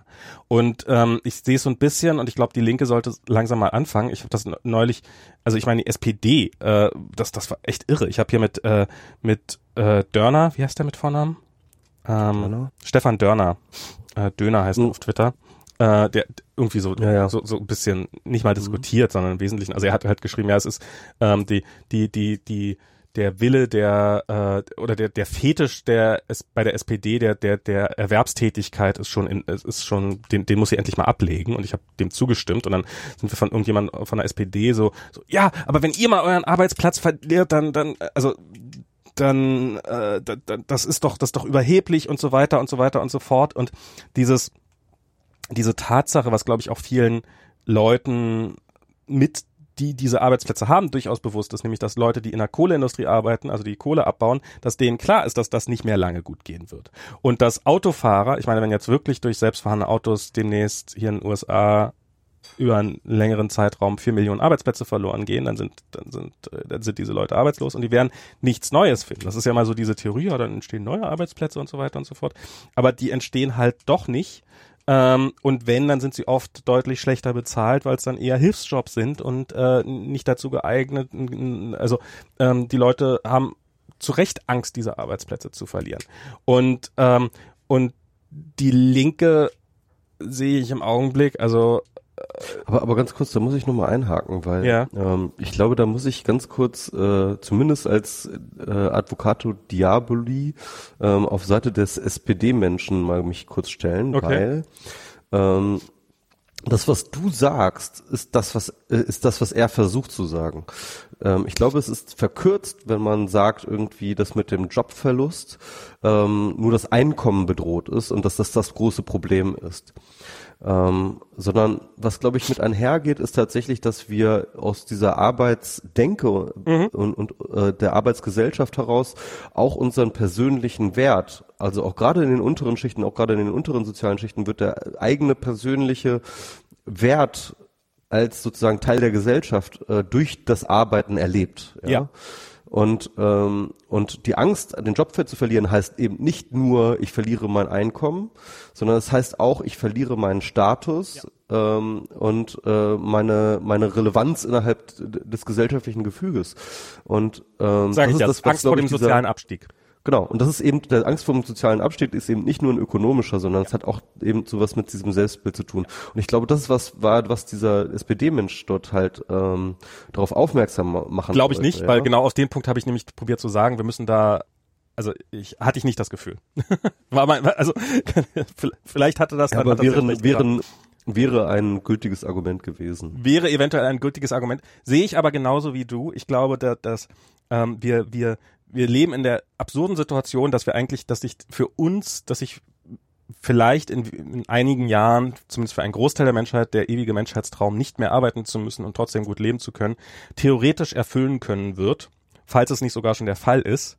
Ähm, ich, ja. Wir haben aber noch nicht die Gesellschaft geschaffen, in der das dann tatsächlich möglich ist. Und das setzt ja. zum einen voraus, dass man bereit ist, Gelder entsprechend umzuverteilen. Das ist im Zweifelsfall, glaube ich, tatsächlich noch das kleinere Problem zu lösen. Aber das größere ist, glaube ich, auch, was du schreibst, das kulturelle, das soziale Problem, dieses, dass sich Menschen über Arbeit definieren, dass der Wert eines Menschen darüber definiert wird, dass er arbeitet und das Nicht-Arbeiten als etwas Schlechtes gilt. Und, ähm, und da müssen wir einen ganz massiven Kulturwandel hinkriegen. Das wird, ja. das wird ein, ein, eine Herkulesaufgabe, glaube ich. Und aber äh, trotzdem oder umso mehr müsste man dieses Problem angehen. Und, ähm, und im Augenblick sehe ich da nicht viel. Sagen ja, so. Ja, ja, ja. Ja, ja, ja. Also ich meine, es gibt dieses, das, diese Diskussion über das ähm, Grundeinkommen, mhm. die mittlerweile dann doch echt extrem an Fahrt zugenommen hat. Ja, das stimmt. Jahre. Das ist echt krass. Also mittlerweile ähm, ähm, redet eben Silicon Valley darüber, mhm. die Parteien reden darüber, in verschiedenen europäischen Ländern gibt es Pilotprojekte, es gibt ähm, es gibt eine wirklich ausgewachsene gesellschaftliche Debatte darum, und mhm. zwar durch alle Teile der Gesellschaft. Und das ist schon mal eine gute Sache, weil sich mit diesem Grundeinkommen natürlich immer genau diese Frage verknüpft im Sinne von, was bedeutet Arbeit fürs Leben oder wie definieren wir auch Arbeit, wie definieren wir gesellschaftlichen Wert. Ähm, es wird manchmal, finde ich, auch gerade von den Grundeinkommensbefürwortern zu unreflektiert geführt im Sinne von, wieso ist doch total super, wenn äh, niemand mehr arbeiten muss und, ja. ne, und äh, dieses Problem, das wir gerade angesprochen haben, ähm, noch nicht so richtig gesehen wird oder noch nicht so richtig zumindest adressiert wird, weil ich halte das wirklich für ein überhaupt nicht einfach zu lösendes Problem. Kulturelle Praxen und kulturelle ähm, Wertesysteme sind etwas sehr, sehr Altes und lang gewachsenes, was man nicht einfach eben so per Dekret verändern kann. Ja. Und ähm, ja, also äh, ich glaube, da ist noch echt, da muss noch echt viel Diskurs den den Fluss runterfließen, bis wir da ankommen. Vielleicht braucht es auch einfach Generationen. Also das ist, ähm, mhm. vielleicht ist das auch gar nichts, was man so, dass man in die Leute reinkriegen kann oder sowas. Vielleicht ist es auch einfach, dass eine Generation heranwachsen muss und die, die nie, nie anders gelebt hat und die das dann hoffentlich von sich aus anders hinkriegt oder eben eine Revolution macht und die, die, die alten Säcke überzeugt, dass sie doch durchaus recht haben kann oder sowas. Ja, ohne Frage. Das Problem ist, dass die alten Säcke gerade eine Revolution machen. ja. Und ich sehe auch, äh, ich habe halt bei dieser ganzen im Augenblick, äh, so, so habe ich es auch lange gesehen, muss ich sagen, aber ähm, so bei dieser ganzen Diskussion um, um, um das bedingungslose Grundeinkommen, das wird immer noch so ein bisschen, wird im Augenblick so behandelt wie so ein nice to have. Und ich glaube aber, das ist, ähm, dass, dass, dass, dass diese Necessity. Das Necessity, um, um Staaten und Gesellschaften am Leben zu erhalten. Und ich mhm. glaube, und ich würde, würde so weit gehen zu sagen, dass ähm, Brexit und Trump Vorboten dessen sind, was kommt, wenn man dieses Problem nicht bald angeht. Das ist interessant zu glauben, weil ich meine, wenn du überlegst, du hast ja auch ganz viele tatsächlich ungelöste Fragen bei diesem Grundeinkommen. Ja. Also unter anderem, äh, ähm, das, das, das spielt dem Ganzen echt ziemlich in die Hände. Du brauchst nämlich eigentlich wieder nationale Grenzen und zwar auch echt gesicherte Grenzen, wenn du das einführen möchtest. Ähm, es sei denn, alle Staaten äh, entschließen sich zum gleichen Zeitpunkt ja. gleichzeitig äh, mit allen mit dem gleichen Höhe einzu, einzuführen, was glaube ich never ever happen mhm. will. Ja, also das also, wenn du es irgendwie auf staatlicher Ebene einführen musst, dann musst du auf jeden Fall erstmal wieder deine Grenzen kontrollieren. Das heißt sozusagen, das passt auch irgendwie in den Zeitgeist, ja, in der Hinsicht. Ähm, ähm, auf der anderen Seite ähm, musst du ähm, äh, auf der anderen Seite, das ist noch ein viel anderes gelöstes, äh, viel ungelösteres Problem, ähm, aber wo halt gerade linke, auch marxistische Theoretiker zu Recht darauf zu hinweisen ist, ja, also ganz einfach, wenn ähm, wir alle 1000 Euro äh, mehr zur Verfügung haben, ja. Dann kosten Mieten einfach 1000 Euro mehr. Genau, dann werden die Mieten einfach um 1000 Euro mhm. so. Ähm, Definitiv ein Problem, ja.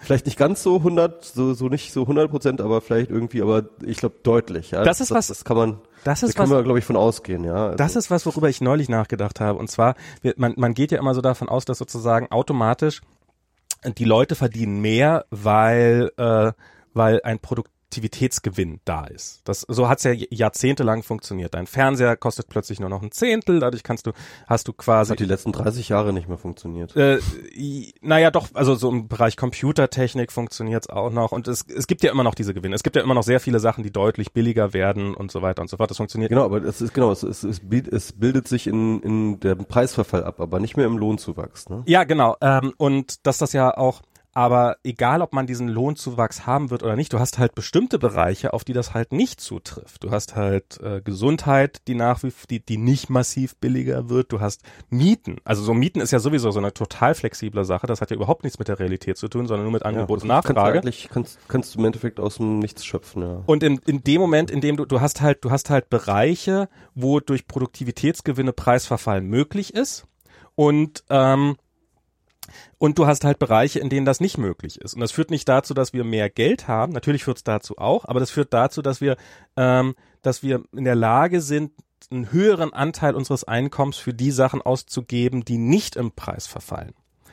Ja. Und also nehm, ich, ich sag jetzt mal so, nehmen wir mal an, vor vor äh, vor 40 Jahren ist die Hälfte deines Einkommens ist draufgegangen für die Miete und die Hälfte deines Einkommens ist draufgegangen, weil du für einen Fernseher gespart hast, mhm. dann ist das jetzt so, dass du, ähm, dass du sagen kannst, jetzt kostet der Fernseher nur noch ein Hundertstel von dem, was er damals gekostet hat, sagen wir mal. Und dadurch kannst du dir den sehr locker nebenbei kaufen. Das führt zum einen dazu, wenn der Fernseher nochmal halb so teuer wird, dass du das überhaupt nicht mehr merkst, weil es ist schon mal so scheiße billig.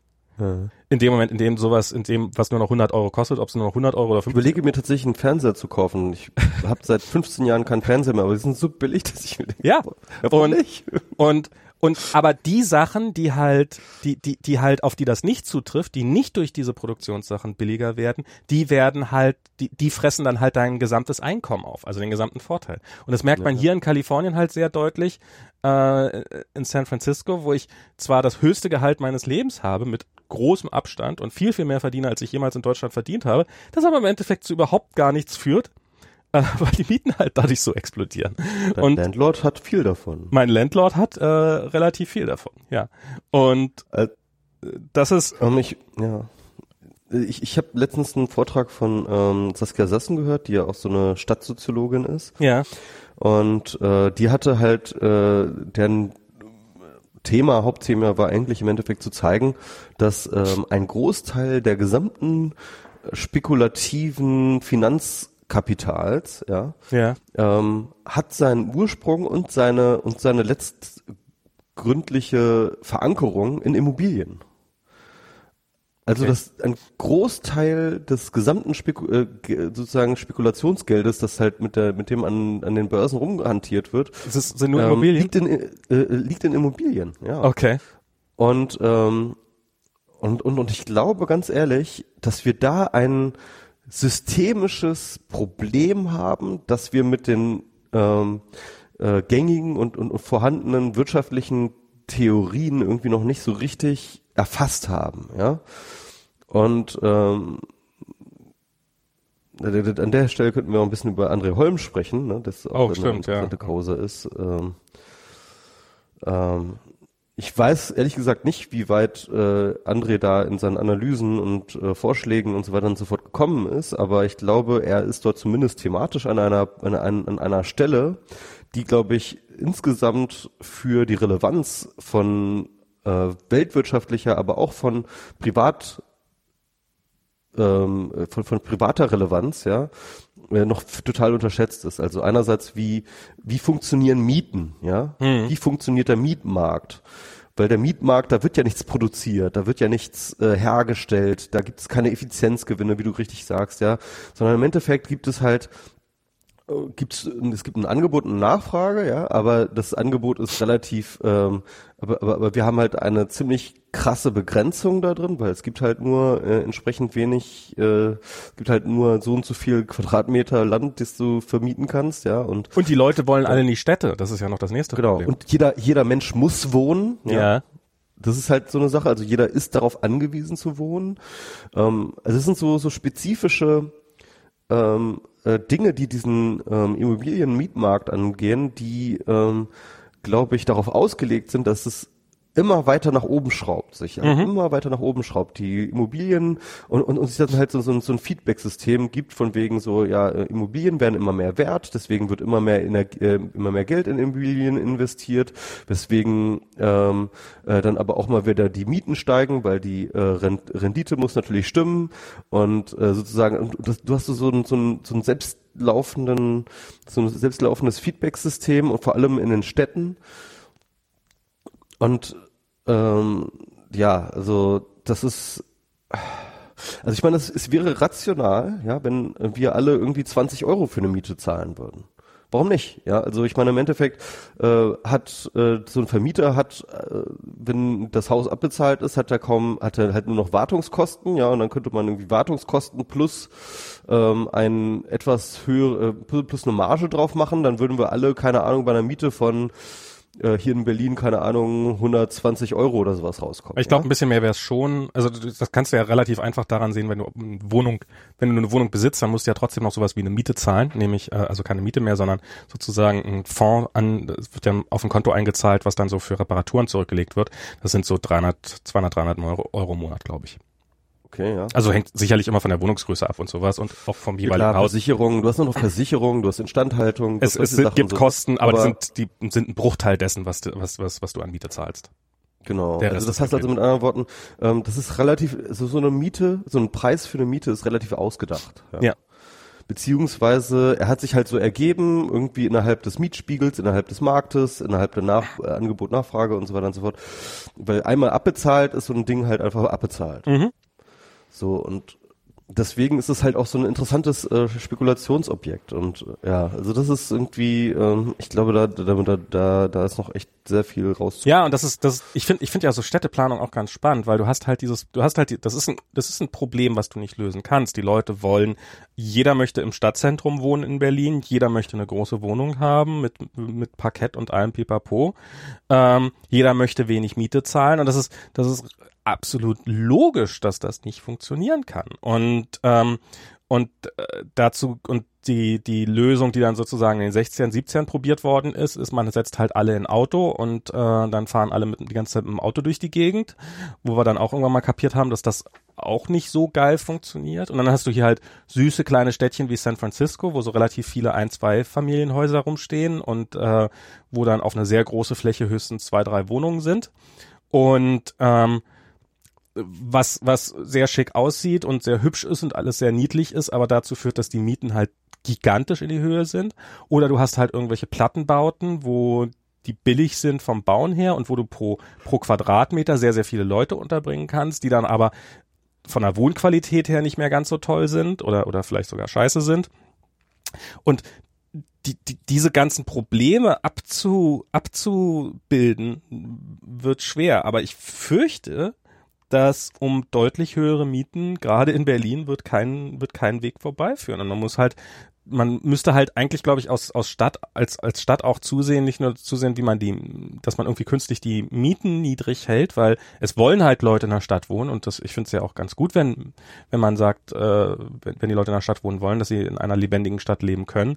Ich finde, man sollte eher probieren, äh, dafür zu sorgen, ähm, dass man auch, also dass es kleinere Wohnungen gibt und dass es auch gut möglich ist, mit kleineren Wohnungen zu leben. Also das ist ja, bloß weil du in einer kleinen Wohnung lebst, heißt das ja nicht, dass es dir schlecht geht, sondern du könntest ja dann sagen, was weiß ich was, man macht dafür mehr Parks, so dass man ähm, im Sommer öfters mal rausgehen kann und mehr Zeit draußen verbringt. Man könnte irgendwelche öffentlichen Räume schaffen. Man könnte dafür sorgen, dass in Häusern dann zum Beispiel, dass das mehr gemeinsam, also dass es mehr so große WGs gibt quasi.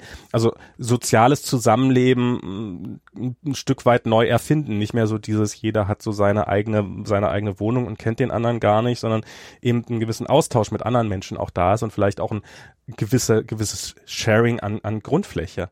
Und das, das finde ich eigentlich sind äh, sehr spannende Probleme, die da auf uns zukommen werden und die auch äh, durchaus nach die, die, die vielleicht auch Lösungen bieten können, die im Endeffekt mehr Lebensqualität haben, obwohl man vielleicht eine kleinere Wohnung hat.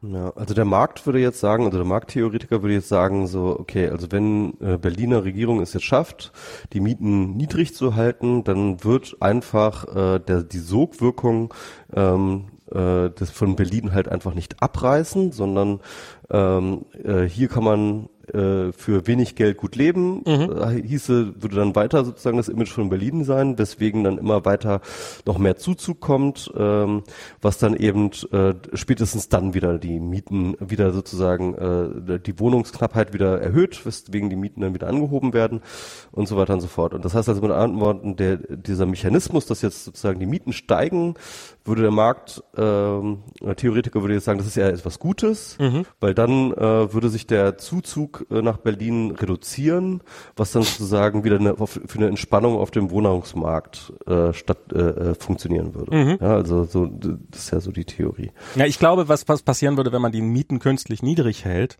dass sich ähm, Leute mit, mit höherem Einkommen halt, also dass, dass, dass halt das dann nicht über die Mieten geregelt wird, nicht direkt über die Mieten, über die Höhe der Mieten geregelt wird, wie viel, wie, wer die Wohnung kriegt, sondern dass es halt, ähm, dass, dass es Weil halt, Makler dann geht, ne? na, ja. nee, nicht über einen Makler, das, das, das ist jetzt verboten, Das aber ist in Hamburg so, ne? Übrigens, das du kriegst Was? keine Wohnung in Hamburg ohne Makler. Gibt's nicht. mh, aber na, nicht, ne? da hat sich ja das Gesetz geändert inzwischen. Das war ja, ja, das war ja hier auch inzwischen so, ja. Und zwar haben sie das geändert, dass das Beauftragerprinzip, also nämlich war das so, dass, dass das, die, die, die übliche, das übliche Verfahren, was eigentlich alle gemacht haben, war, der Vermieter beauftragt einen Makler, und du als Mieter, wenn du die, die Wohnung mietest, musst dann halt den Makler bezahlen. Das, als ich, genau. als wir in unsere Wohnung in Berlin eingezogen sind, hatten wir genau das, dass wir da irgendwie zwei Monatsmieten, bla, bla, bla, bla. Und inzwischen ist einfach das Gesetz geändert worden, nämlich ist einfach das, das Prinzip so, dass derjenige, der es beauftragt, der den Makler beauftragt, der muss ihn auch nachher bezahlen. Also wenn du als Wohnungsbesitzer eine ähm, eine Wohnung, wenn du einen Makler beauftragst, um eine Wohnung zu, dann musst du den auch nachher bezahlen und kannst das nicht dem Vermieter in Rechnung stellen. Was dazu geführt hat, dass wesentlich, dass das, äh, das Maklergeschäft wesentlich härter geworden ist ja, ja. Äh, und wesentlich weniger Wohnungen über Makler. Dann gab es zwischendurch mal so Tricks, wie das zum Beispiel ein Makler dann in einer Wohnung drin stand und der, sobald du die Wohnung auch nur besichtigen wolltest, dir erstmal einen Vertrag in die Hand gedrückt hast und gesagt, okay, du beauftragst mich jetzt auf, als Makler und mhm. zahlst mir im Erfolgsfall so und so viel. Das ist allerdings das ist auch so ein wahnsinniges Prinzip. Im Endeffekt war es halt echt, äh, auch in Hamburg immer, es war im Endeffekt nur einfach nur irgendein Typ, der nichts gemacht hat, der einfach die Hand aufgehalten hat. Das war, das war total irre. Wir hatten bei uns im Haus war das so, dass äh, Freunde von uns haben oben drüber gewohnt und die sind dann ausgezogen und ähm, haben dann halt Nachmieter gestellt, haben gesagt, hier, die würden das eins zu eins nehmen, zahlen meine Miete, Miete weiter. Und dann hat der Hausverwalter gesagt, ja, aber nur, wenn er die, auch die Maklergebühr zahlt. Und die hatten den Makler, die wussten nicht mal, dass es einen Makler gibt. Also, und dann haben die gesagt, ja. nee, das machen wir nicht. Und im Endeffekt hat das dazu geführt, dass diese Wohnung über zwei Jahre leer stand und äh, auch noch mal saniert worden ist, weil sie niemanden gefunden haben, der bereit war, diese Maklergebühren zu bezahlen. Also die haben da Zehntausende Verlust gemacht, äh, nur weil da dieser Markt. Nee, nee, nee, da haben sie Sachen mit abgeschrieben ja, keine Ahnung was. Also auf jeden Fall aus, aus meiner aus meiner naiv dummen Perspektive müssten sie doch Verlust gemacht haben, wenn da eine Wohnung ja. ungenutzt leer steht ja.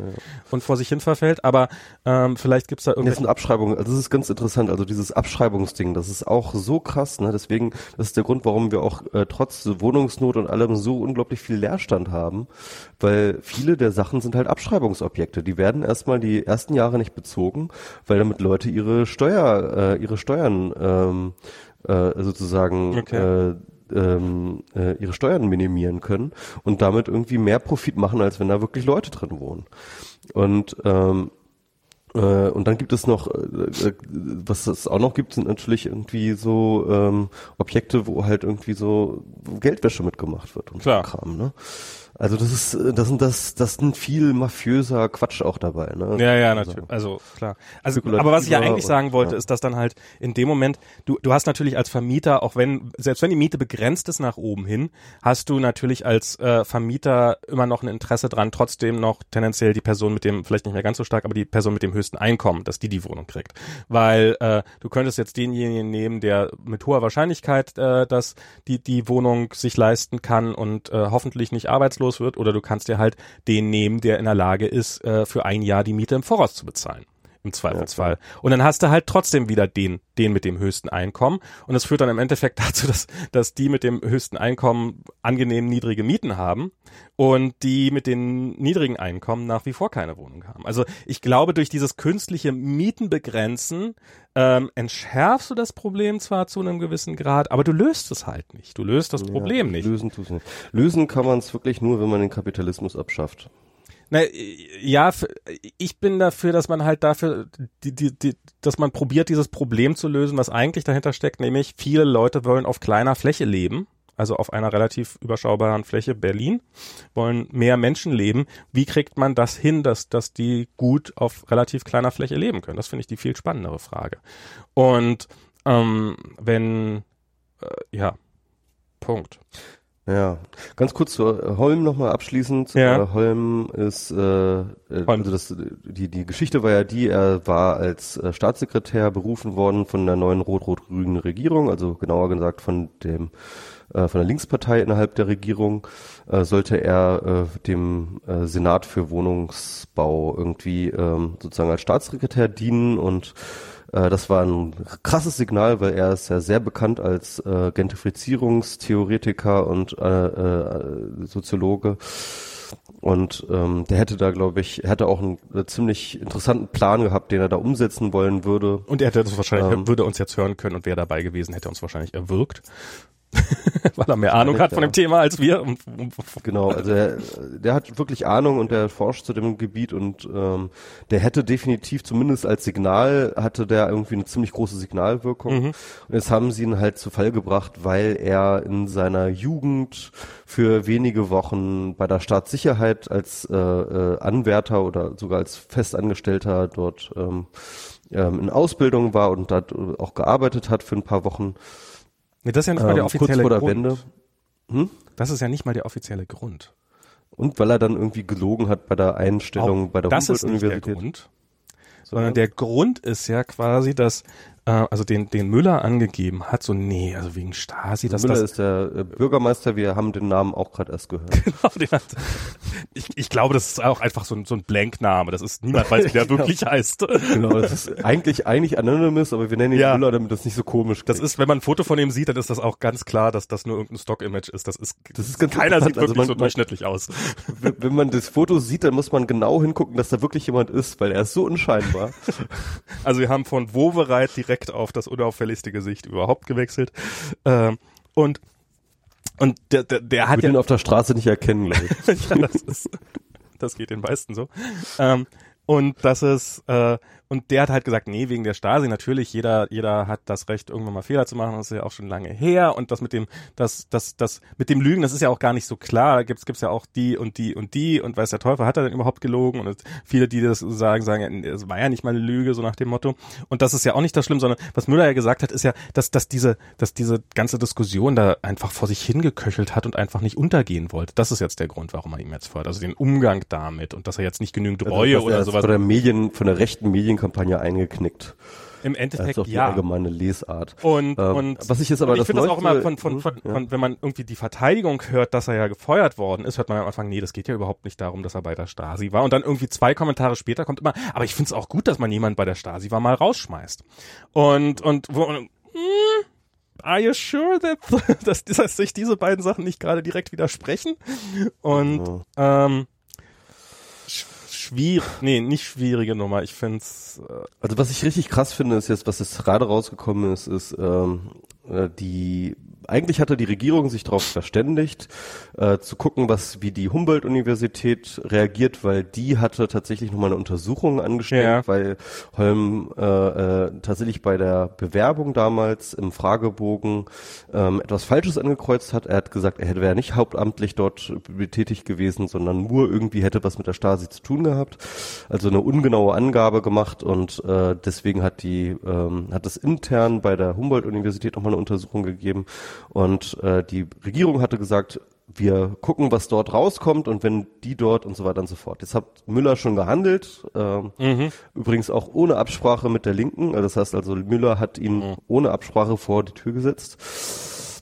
So ganz dazu ohne Abfrage kann es es- nicht gewesen sein, weil äh, ähm, André Holm hat auch sein Linke. ja, aber André Holm hat auch sein sein sein Brief war datiert, also den sein sein Rücktrittsbrief war datiert, bevor es bevor Müller das offiziell gesagt hat. Also ähm, irgend, irgendwas muss also entweder entweder war sein Briefpapier fehlerhaft. Okay, dann ist das unklar. Oh, ja, ist auch egal. also Auf jeden Fall, jedenfalls hat jetzt die Humboldt-Universität entschieden und sie setzt Holm vor die Tür. okay. Und das ist jetzt echt krass und das tut mir jetzt auch echt leid, weil ähm, er hat jetzt nicht nur so, so sozusagen den, ähm, das ist nicht nur so ein Die Chance kleiner. Stern, Ja. und die Chance verpasst, jetzt wirklich was in der Politik zu bewegen. Es ist auch noch so ein, sein, ähm, sein, äh, sein, seine Dozentenstelle ist er jetzt los. Ähm, und das ist halt äh, äh, wirklich bitter. Und wenn man jetzt noch sich jetzt noch überlegt, dass halt äh, Anne Roth jetzt auch sozusagen einen neuen Job sucht, weil jetzt äh, der NSA-Untersuchungsausschuss ähm, äh, aufhört, ja, dann ist das gerade echt irgendwie eine ziemliche Scheißsituation für die beiden. Ja. Oder beziehungsweise für die Familie. Das ist echt. Äh, Also ich, ja. ich, ich bin mal gespannt, wie, wie, wie, wie diese Aber ich Koalition meine, das überleben schon, soll. Ich glaube, ich glaube, die kriegen das schon hin. Also das ist jetzt nicht so der. Ja, also ich, ich, also mit, mit ihrer persönlichen Situation, okay, das ist natürlich, ist natürlich scheiße.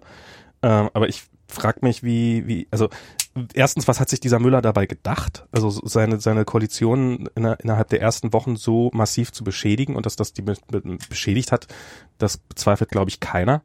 Ähm, und äh, ja, also soll es da jetzt da bald Neuwahlen geben oder wa, wa, wa, was, was, was war der Gedanke dahinter? Und ähm, naja, Berlin, Berlin bleibt Facepalm. Das ist Alles klar. So, und weil ich jetzt gerade ganz dringend aufs Klo muss, müssen so. wir jetzt ganz dringend den Podcast beenden. na gut, dann dann ist siehst du, nachdem ich gesagt habe, wir müssen langsam Schluss machen, haben wir jetzt nochmal 37 Minuten länger gemacht. Ja, das ist jetzt der Bonuspart. Genau gewesen. Alles klar. Bis zum nächsten Mal, falls falls äh, falls die Welt übersteht am Freitag, falls nicht direkt der Atomauskrieg ausgelöst wird. Stimmt, ja, genau. Wir sehen uns wieder in der Trump-Ära. Genau. Oh Gott. Oh Gott. Oh Gott. Oh, mir ist gerade Lasst euch, lasst das mal kurz sacken. Ich muss ja? mich mal kurz hinsetzen. Das ist Alles klar. bis zum nächsten Mal. Tschüss. Bis zum nächsten Mal. Tschüss.